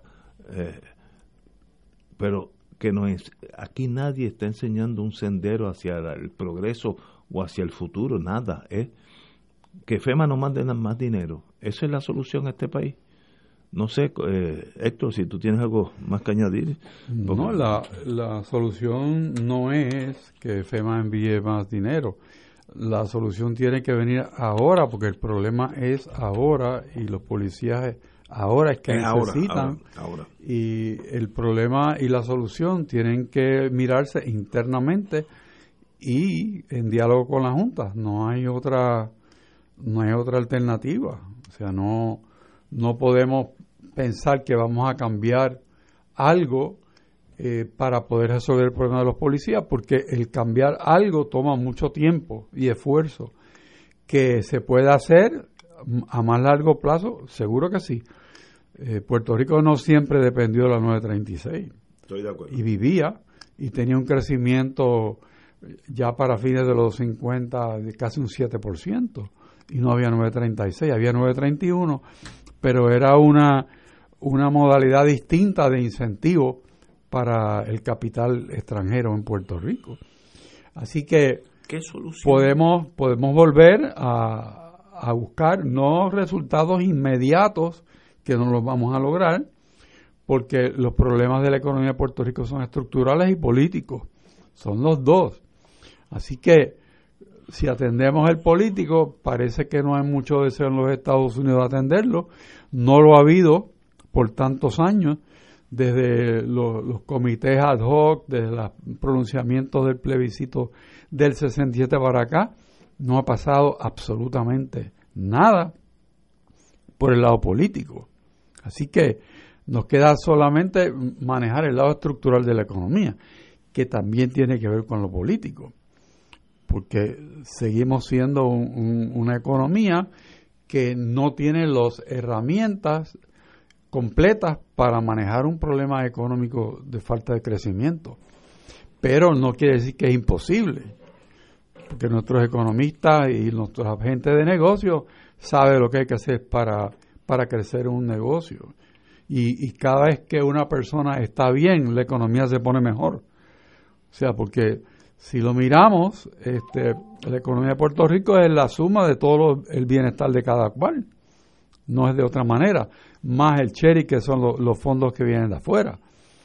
Pero si nosotros hacemos conciencia de que hay otras maneras de hacer el crecimiento de la economía, utilizando mejor los recursos que tenemos, no inventando, usando mejor los recursos que tenemos, en inversión y no gasto, pues entonces tenemos una posibilidad. Pero eso, requiere un ajuste emocional, tanto de los dirigentes como del pueblo. Los dos pues tenemos seguro. Que, ajustarnos a esa realidad. Claro, pasa que si seguimos diciendo, tú decías que esto posiblemente apunta hacia la falta de un liderato o buscar un liderato nuevo, pues sí, porque, en primer lugar, hay que tener esperanza, pero para tener esperanza hay que tener razón para tener la esperanza. Y si tú no tienes en mano un plan de país, pues no, no tienes cómo venderle la esperanza al, al pueblo. Lo que puedes decirle, mira, yo soy el mejor para las elecciones, pero no la mejor para, opción para el futuro del país. Totalmente de acuerdo contigo. Tenemos que ir a una pausa, amigos, y regresamos con Fuego Cruzado. Fuego Cruzado está contigo en todo Puerto Rico. En esta época navideña disfruten familia en el restaurante Mar del Caribe, abierto de martes a domingo desde las 12 del mediodía. Ven y disfruta nuestro variado menú de langostas frescas, chillo frito, langosta de roca, osobuco de ternera, cabrito y comida criolla e internacional. Amplio salón para actividades con ballet parking gratis. Una experiencia que no te puedes perder en calle Loiza 2444 Punta Las Marías San Juan. Restaurante Mar del Caribe. 787-545-5025. Fuego Cruzado, el programa de más credibilidad en la radio puertorriqueña, es ahora la tribuna abierta de análisis noticioso, con diversas perspectivas que exploran el trasfondo de lo que acontece a diario y cómo nos afecta. Escucha Ignacio Rivera y sus panelistas invitados de lunes a viernes en Fuego Cruzado en transmisión diferida a las 10 de la noche por Oro 92.5 FM. 2.6 millones de autos en Puerto Rico. Algunos de ellos con desperfectos. Autocontrol. Tu carro. Tu mundo. Tu mundo. Tu mundo. Ahora, de 12 del mediodía a 3 de la tarde. Por Radio Paz 810 AM y Radio Paz 810.com. Radio Paz te ofrece el mejor motivo para levantarte temprano y disfrutar el comienzo de un nuevo día de lunes a viernes con Enrique Liboy y Radio Paz en la mañana. La dosis perfecta de noticias, deportes y éxitos musicales de todos los tiempos, humor y curiosidades, calendario de actividades y tus peticiones musicales por el 787-300-4982. Conéctate con el 810 AM de lunes a viernes con Enrique Liboy y Radio Paz en la mañana. Como parte de la conducta ética que debe regular lo que piensa, hace y dice cada rotario antes de actuar, este debe plantearse lo siguiente. ¿Es la verdad? ¿Es equitativo para todos los interesados? ¿Crea buena voluntad y mejores amistades? ¿Es beneficioso para todos los interesados? Esta es la prueba cuádruple. Mensaje del Club Rotario de Río Piedras. Todos los jueves Radio Paz y la Administración del Seguro Social te ofrecen un espacio informativo para orientarte y aclarar todas tus dudas sobre los derechos, requisitos y obligaciones para poder disfrutar de sus beneficios. Plantea tus preguntas por el 787-349-82 y conoce antes que nadie los detalles concernientes a cambios y nuevas regulaciones escuchando todo sobre Seguro Social con Víctor Rodríguez los jueves a las 11 de la mañana por Radio Paz 810 AM. Y ahora continúa Fuego Cruzado. Amigos y amigas, una noticia que tiene que ver con, la pandemia. Eh, estamos casi por cruzar los 800 mil muertos en los Estados Unidos y Puerto Rico por el COVID-19. Así que Estados Unidos es uno de los países donde más personas han muerto por esta terrible pandemia. Eh, un país donde las vacunas y la posibilidad de vacunación es la más alta del mundo, pero el país está dividido entre los trompistas que dijeron que eso era, no era nada, que eso era un complot o lo que sea, esa ignorancia de, de, muchos de los norteamericanos y sencillamente pues ya van por 800 mil muertos y van, estoy seguro que llegarán al millón de muertos antes que todo esto termine. Estados Unidos habrá perdido un millón de habitantes eh, por la pandemia. Quiero decir que en la Segunda Guerra Mundial, que era con bombazos y tiros y tanques y aviones, Estados Unidos perdió 380 mil soldados. 380 mil. Esto estamos casi tres veces esa suma. Así es que ha sido bien, bien mortífera el COVID-19. Yo tengo un amigo que, el hijo de un amigo mío, es, médico en Houston, me dice, todos los días entran uno o dos a entubarse, todos sin vacuna.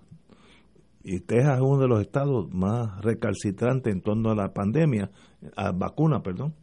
Y ahí tenemos, así que Estados Unidos en el récord de muertes por vacunación está entre los más altos del mundo, si no el más alto.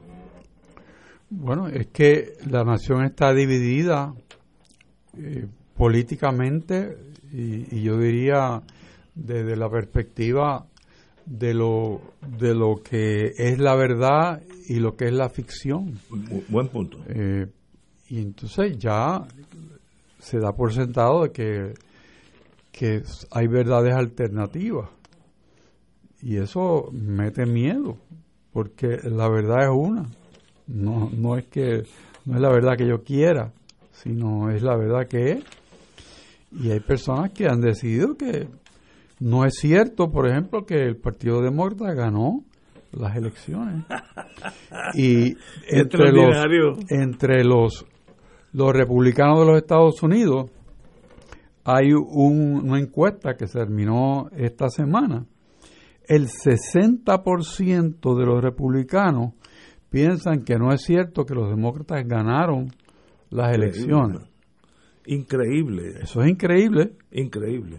Entonces tenemos tenemos tribunales que cuando examinan los mandatos estatales o federales para que las personas que se congregan en trabajo, etcétera, tengan vacuna, algunas dicen que eso excede eh, el poder que tiene el Estado sobre los ciudadanos y, deciden que no. Gracias a Dios hay mayoritariamente los tribunales en Estados Unidos que están validando ese tipo de legislación, pero hay muchos que no. En Europa, por ejemplo, en Alemania, que tenía tan buen pasito, ahora hay un repunte tremendo. Y, el, el, Estado alemán, ¿qué sé? Que cerró. Si tú no tienes vacuna, no estás.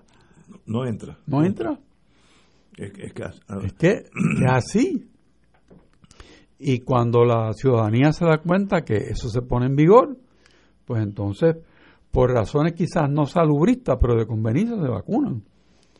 O sea, eh, la motivación puede ser diversa. Yo de verdad no entiendo, me gustaría alguien, me, tal vez un psiquiatra, un psicólogo, ¿qué hace que un ser humano diga en Puerto Rico, no, yo no me vacuno porque eso quieren controlar mi cuerpo algo así? Eh, yo no sé en qué, el procedimiento mental de eso. Cuando está probado que si uno se vacuna puede coger el COVID y lo que va a dar es un catarrito leve tengo varios amigos míos que han pasado por eso, ya vacunados, y es nada, nada. De eso, hasta en el hospital, jugándote la vida, no entiendo la racionalidad de decir, no, yo no, eso es una cosa eh, que yo no confío en esa medicina, tenemos que aislarme, pero uno, uno no se puede aislar totalmente porque tiene que ir a comprar medicina, tiene que ir al supermercado, por poco que salga, tiene que salir y ahí está el germen de la contaminación. No entiendo el razonamiento, nadie me lo ha explicado, excepto que el país se dividió en dos bandos, unos que creen en la medicina y otros que creen en que esto es un juego, que Trump ya alertó a, este grupo de que esto es una cosa malvada de los que quieren controlar las mentes, no sé. Sí. Increíble, pero ¿cómo es posible que haya gente tan torpe en el mundo? Digo, en Estados Unidos, ¿no? Pues los hay. los hay. Ay, Dios mío. Bueno, cambiando el tema. En estos, en estos días hubo un caso trágico en Michigan, donde unos padres, que hay que examinarle la cabeza a estos dos padres, les regalaron una pistola a un jovencito de 14 años, eh, y este señor, Cromley, eh, abrió fuego contra sus compañeros de clase 15 años, 14 años, y mató eh, cuatro y hirió a siete. Y la Fiscalía de, de Michigan acusó a los padres por homicidio involuntario. Eso es lógico, eso es legal. Obviamente hubo negligencia de parte de los padres, eso no hay que hablar, pero la negligencia no es criminal el hecho de que tú le regales un arma, para mí es un acto de locura. a un niño de, de 15 años y no le enseñes a disparar. Yo tuve un niño que le enseñé, tenía más o menos esa edad, pero yo, me lo llevaba al range donde, donde se dispara en Estados Unidos y yo creo, es más, salió súper civil, no tiene ni arma en su casa, pero aprendió de verdad. Pero estos, estos padres le regalan un arma a un niño así de 14, 15 años, a lo loco, sin decirle nada, y mató pues los, sus compañeritos de clase. Digo, el pobre jovencito ya fue catalogado mayor de edad para efectos judiciales, así que se, se pasará la vida preso. Pero eso es irrelevante, mató unos seres humanos de la misma edad. Los padres tienen jurídicamente responsabilidad criminal. No sé, compañero. Bueno, depende del Código Penal, del sitio donde suceden los hechos. Se puede tipificar un, un delito cuando hay una negligencia crasa. Negligencia, sí. Y no hay, no hay duda que puede ser así. Quizás en Puerto Rico se pudiera configurar eso también. Eh, en situaciones que eh, ameriten ese tipo de análisis, yo creo que el código aquí aguantaría eso también. Pero no, no es un caso claro. No tan claro, pero pues es involuntario porque tú, tú estableces todas las bases para que maten a alguien. O sea que no tenga, no tiene que tener intención. Ahí no había intención. Obviamente los padres no querían que eso pasara. ¿Eh?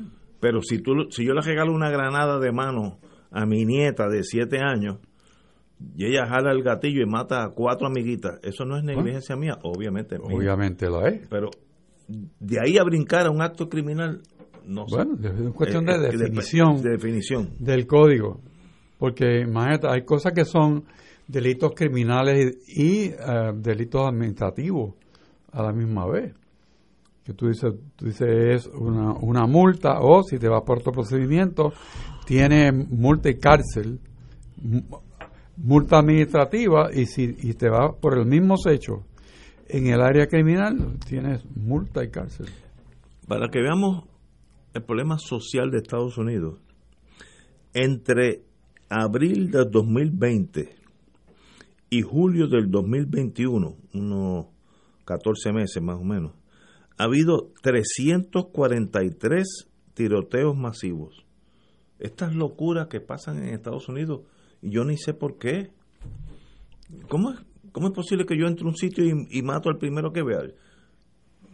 ¿Qué pasa en esa sociedad que ocasiona que eso pase? Obviamente, eh, tener acceso a armas en Estados Unidos es bien fácil tener un arma. Eso es ¿sabe? Es, es como comprar aquí, este, ir a la farmacia y comprarte un hot dog o un cepillo de dientes. Es el mismo proceso.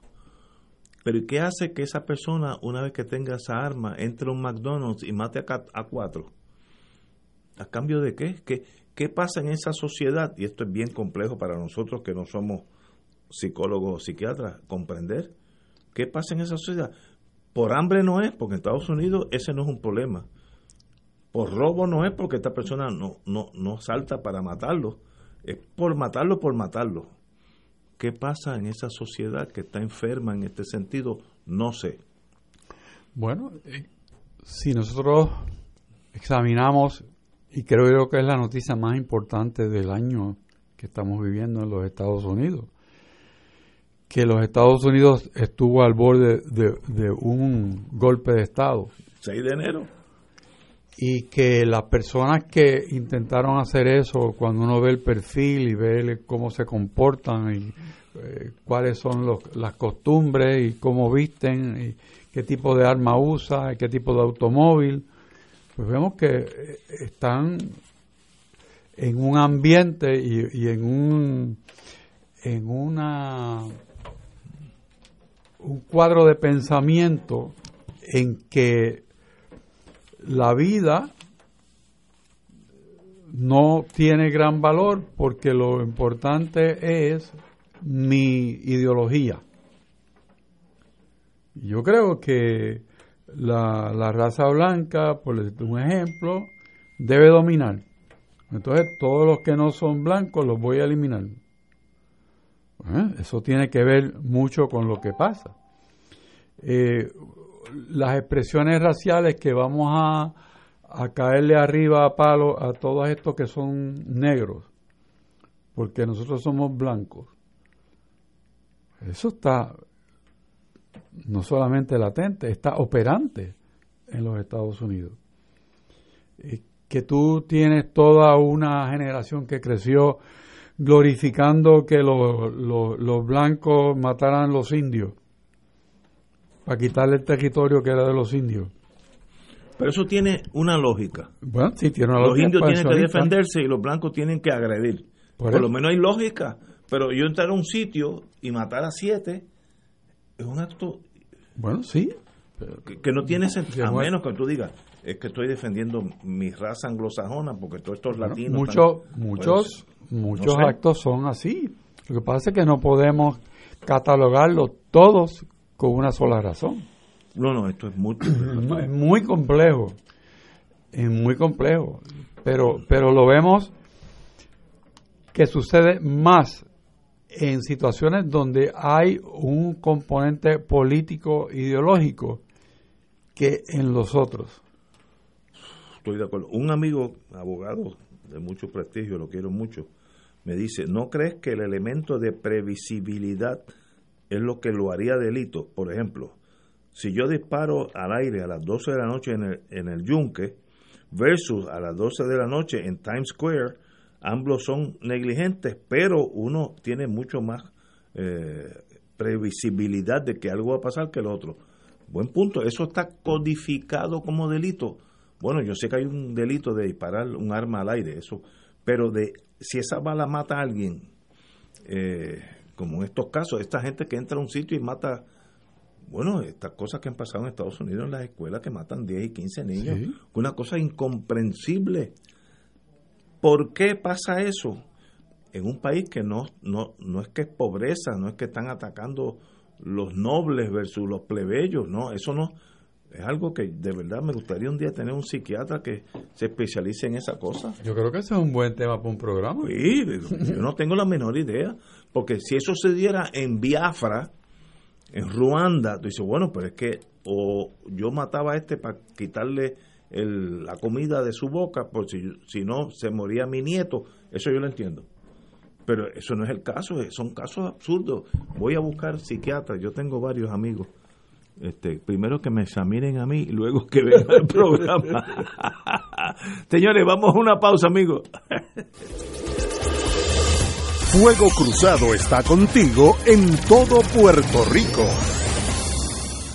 Pensionado de Puerto Rico, con la misma pasión que le serviste al país, Triple S Advantage le sirve a tu salud. Por eso, somos los únicos que te ofrecemos hasta 4 mil dólares para compras y pagos, hasta 5 mil dólares en dental y te brindamos más acceso en OTC. Triple S Advantage Alianza, una misma pasión, una misma tarjeta. Cámbiate hoy. Llama al 1-833-771-7111. Beneficios varían por cubierta. Restricciones pueden aplicar. Triple S Advantage es una organización de cuidado coordinado con un contrato con Medicare. La afiliación a Triple S depende de la renovación de contrato. Oro 92.5 FM y Radio Paz 810 AM te invitan a disfrutar de las tradicionales misas de Aguinaldo, transmitidas del 15 al 23 de diciembre. Puerto Rico celebra el regalo de las misas de Aguinaldo con el auspicio de MMM. Caminamos juntos. Caguas Expressway, donde menos te cuesta un Ford. Laboratorio Clínico Marbella, donde el cliente siempre es primero. Doctor Ramón Ramón López Acosta, 787-725-7888. AESA, la pequeña gigante, te invita a sintonizar su espacio radial AESA Informa. Todos los jueves a las 4 de la tarde se estará ofreciendo información relevante a los pensionados y jubilados de Puerto Rico. Te esperamos a esa imparable, auspiciado por MMM Alianza. De todo un poco, con Manolo Almeida, el más ameno en tus mañanas por Radio Paz 810 AM, de martes a viernes a las 9 de la mañana. Notas positivas, salud, ambiente, negocios y entretenimiento. De todo un poco, martes a viernes por Radio Paz. ¡Estamos vivos! Cómprame un sistema solar y escúchame aquí en Radio Paz. Todos los viernes a las 4 y 30 de la tarde te espero para que me cuentes tus inquietudes acerca de placas solares con baterías. Comunícate conmigo, soy Luis Enrique, al 787-536-7938 de Solar Store. Cómprame un sistema solar. Radio Paz te ofrece el mejor motivo para levantarte temprano y disfrutar el comienzo de un nuevo día de lunes a viernes con Enrique Liboy y Radio Paz en la mañana. La dosis perfecta de noticias, deportes y éxitos musicales de todos los tiempos, humor y curiosidades, calendario de actividades y tus peticiones musicales por el 787 300 4982 Conéctate con el 810 AM de lunes a viernes con Enrique Liboy y Radio Paz en la mañana en Buenos Días Familia por Radio Paz 810 AM a las 10 de la mañana de lunes a viernes acompañas a Judith Felicie en una agenda de interés para ti, de lo que quieres escuchar, aprender y disfrutar. Comparte con sus invitados como el doctor Edgardo Rosario Burgos y su consultorio radial, la psiquiatra María Teresa Miranda en Familia, Crisis y Soluciones y la doctora Ada Rosabal hablando de fe, el periodista Javier Santiago con lo mejor de la cultura popular, entre muchos temas. Buenos días familia, de lunes a viernes por Radio Paz 810 AM. Fuego Cruzado, el programa de más credibilidad en la radio puertorriqueña, es ahora la tribuna abierta de análisis noticioso, con diversas perspectivas que exploran el trasfondo de lo que acontece a diario y cómo nos afecta. Escucha Ignacio Rivera y sus panelistas invitados de lunes a viernes en Fuego Cruzado en transmisión diferida a las 10 de la noche por Oro 92.5 FM. Y ahora continúa Fuego Cruzado. Aquí tenemos un área que yo estoy seguro que el secretario de Justicia, Héctor Rachel, lo analizará mejor que yo. Radicarán pronto un proyecto, eso quiere decir que tal vez nunca lo, eh, lo radiquen, que acogen la idea de grabar conversaciones. Como todos sabemos, en Puerto Rico, por la Constitución, dice que no se interceptarán eh, conversaciones telefónicas y eso pues eh, ha sido conflictivo con el gobierno federal que pueden grabar de una vez que tienen una orden de un magistrado, pueden grabar las conversaciones de mi teléfono o, poner un, micrófono en el carro, todo, etcétera, etcétera. Y en Puerto Rico, el presidente de la Cámara, Rafael Tatito Hernández, acogió la, acogió la idea de proponer una enmienda constitucional, porque así tiene que ser porque está en la constitución nuestra, para permitir grabaciones de conversaciones, incluyendo telefónicas, como una herramienta más para probar casos de corrupción. La idea fue lanzada el jueves pasado por el portavoz del Partido Nuevo, eh, don Tomás Rivera Schatz, y así lo reconoció Hernández Montañez. Yo creo que es una buena idea. Yo estaría, al salir de la actividad de la Cámara, eh, en formato mesa redonda, el secretario de Justicia, el amigo y hermano Domingo Emanueli, indicó que veía con buenos ojos esta propuesta. Usted es el, es el pasado secretario de Justicia. ¿Cómo usted ve este asunto? Bueno, la, la constitución de Puerto Rico prohíbe solamente la grabación de comunicaciones telefónicas. No prohíbe las grabaciones ni tampoco los videos. O sea que hay que ver que lo que se está hablando es de un, un elemento de grabación de comunicaciones telefónicas. Personalmente reconozco la utilidad que tiene ese instrumento bien utilizado. Quiere decir que no es en todos los casos ni por todos los motivos que se puede interceptar una comunicación telefónica, sino es previa solicitud a un magistrado, a un juez, y establecer las razones por las cuales se desea o se necesita establecer esa intercepción telefónica. Y eso es por un periodo de tiempo. digo que esto es algo bien útil, bien administrado, porque si se trabaja livianamente, pues entonces se presta para muchísimas cosas que son indeseables. Pero administrado correctamente, que es como entiendo yo, es la intención del señor secretario de Justicia en funciones cuando menciona que, que él estaría a favor. Es una buena herramienta que no es imposible trabajar sin ella, pues claro que, que no es imposible. Todos hemos trabajado con esa disposición constitucional y respetándola. Pero en casos que tienen que ver de conspiración o de secuestro, o, casos que requieren que se transmita información telefónicamente para poder configurar los delitos, que son los más complejos, pues es una herramienta muy útil que tiene el Estado para obtener pruebas. Y yo personalmente, cuando tuve la responsabilidad de administrar este eh, departamento, pues en ocasiones utilizaba la disposición federal con aquellos casos en que la jurisdicción federal permitía ese tipo de vigilancia, eh, porque, vuelvo y repito, es una herramienta de mucho valor bien administrada.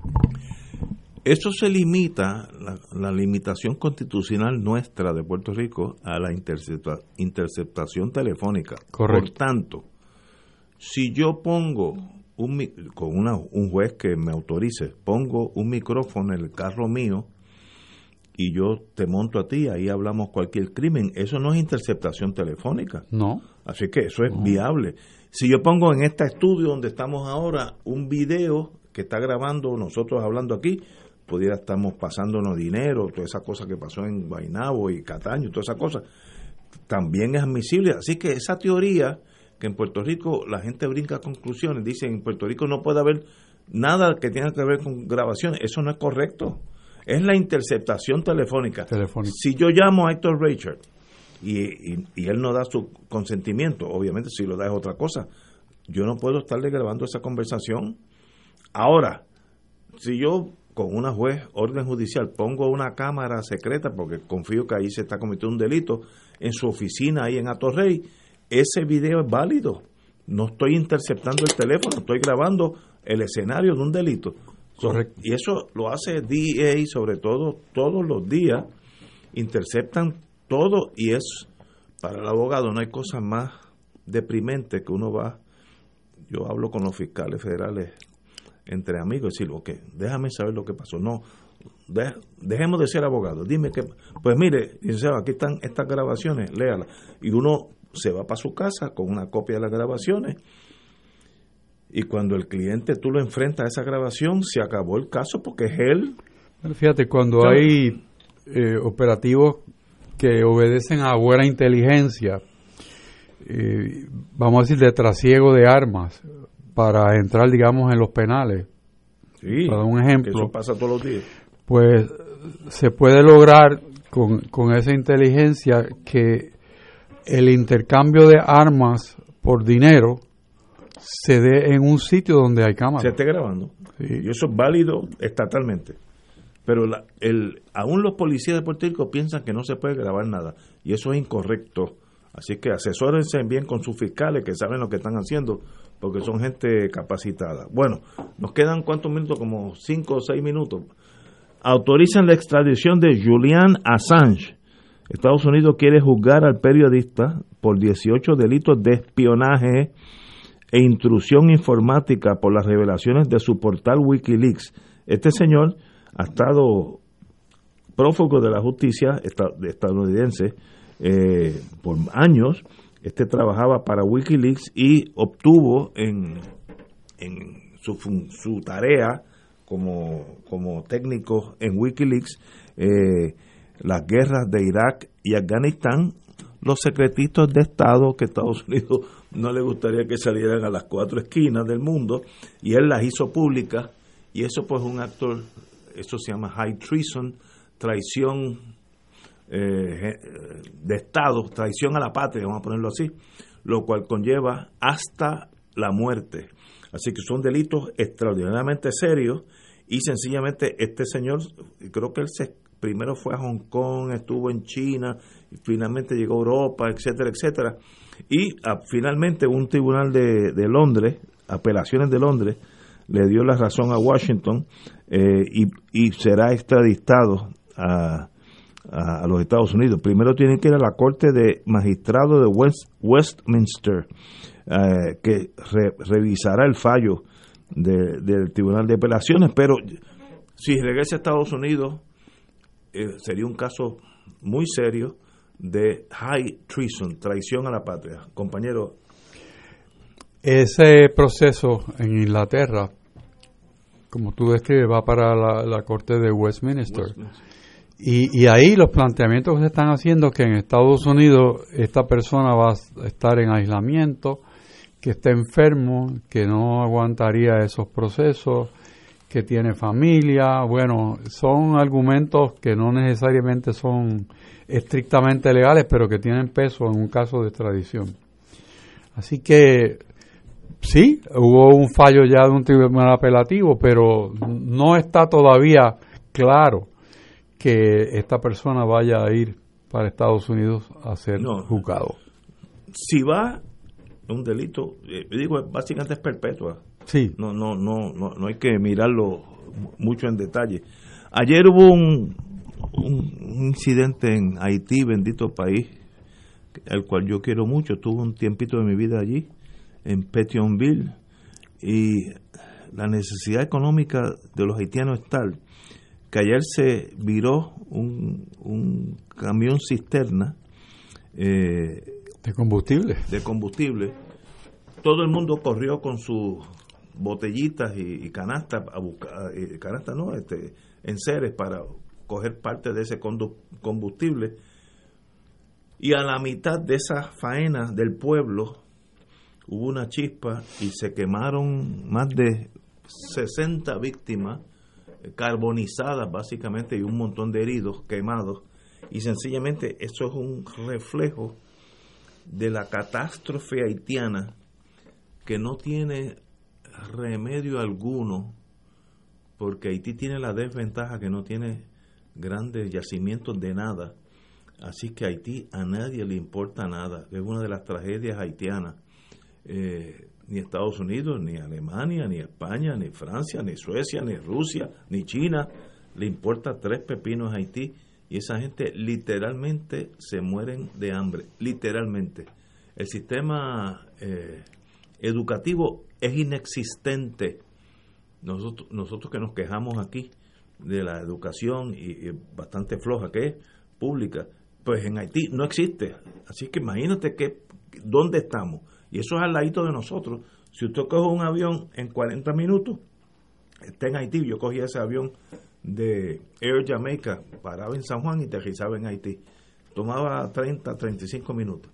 Así que estamos, somos vecinos, pero nos, la diferencia de la historia a nosotros nos ha sonreído y a ellos ha sido bien cruel con Haití. ¿Qué se puede hacer con esa nación si posible? De verdad, cualquier ayuda vale la pena. Es interesante también uh, lo que tú mencionas, que recientemente eh, los Estados Unidos que está investigando por qué mataron al presidente de, Haití. Pues han llegado a la conclusión de que es porque estaba eh, diseñando una forma para terminar el trasiego de drogas en, el país y que lo realmente lo mató eh, un cartel. Los carteles. Y que trajeron mercenarios colombianos también, eh, profesionales en ese mundo, ¿no? Ex militares colombianos.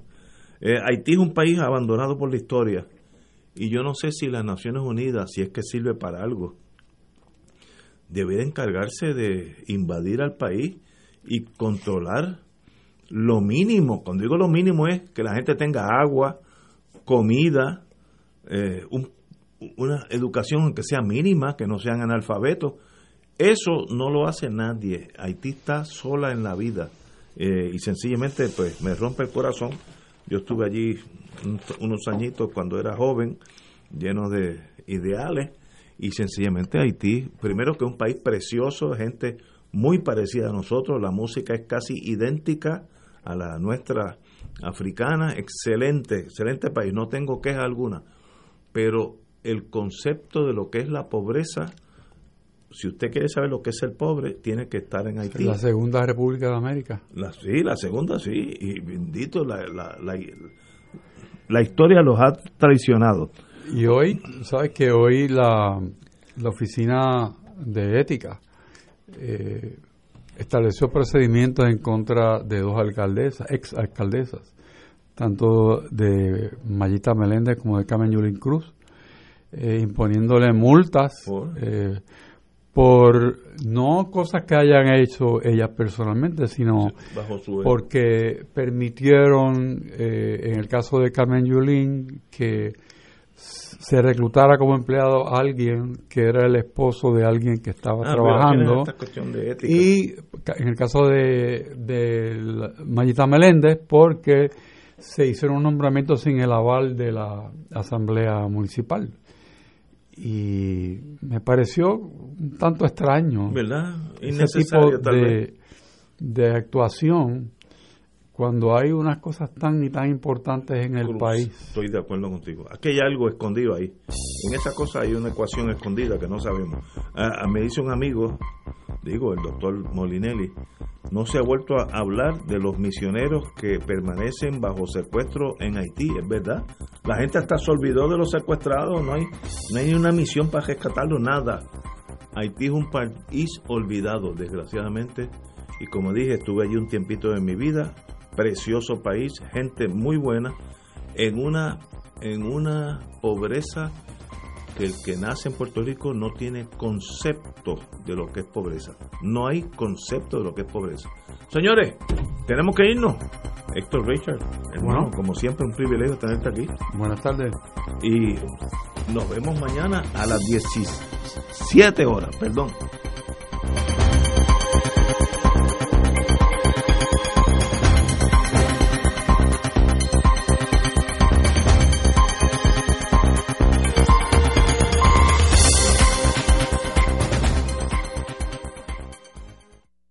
Esta emisora y sus anunciantes no se solidarizan necesariamente con las expresiones vertidas en el programa que acaban de escuchar.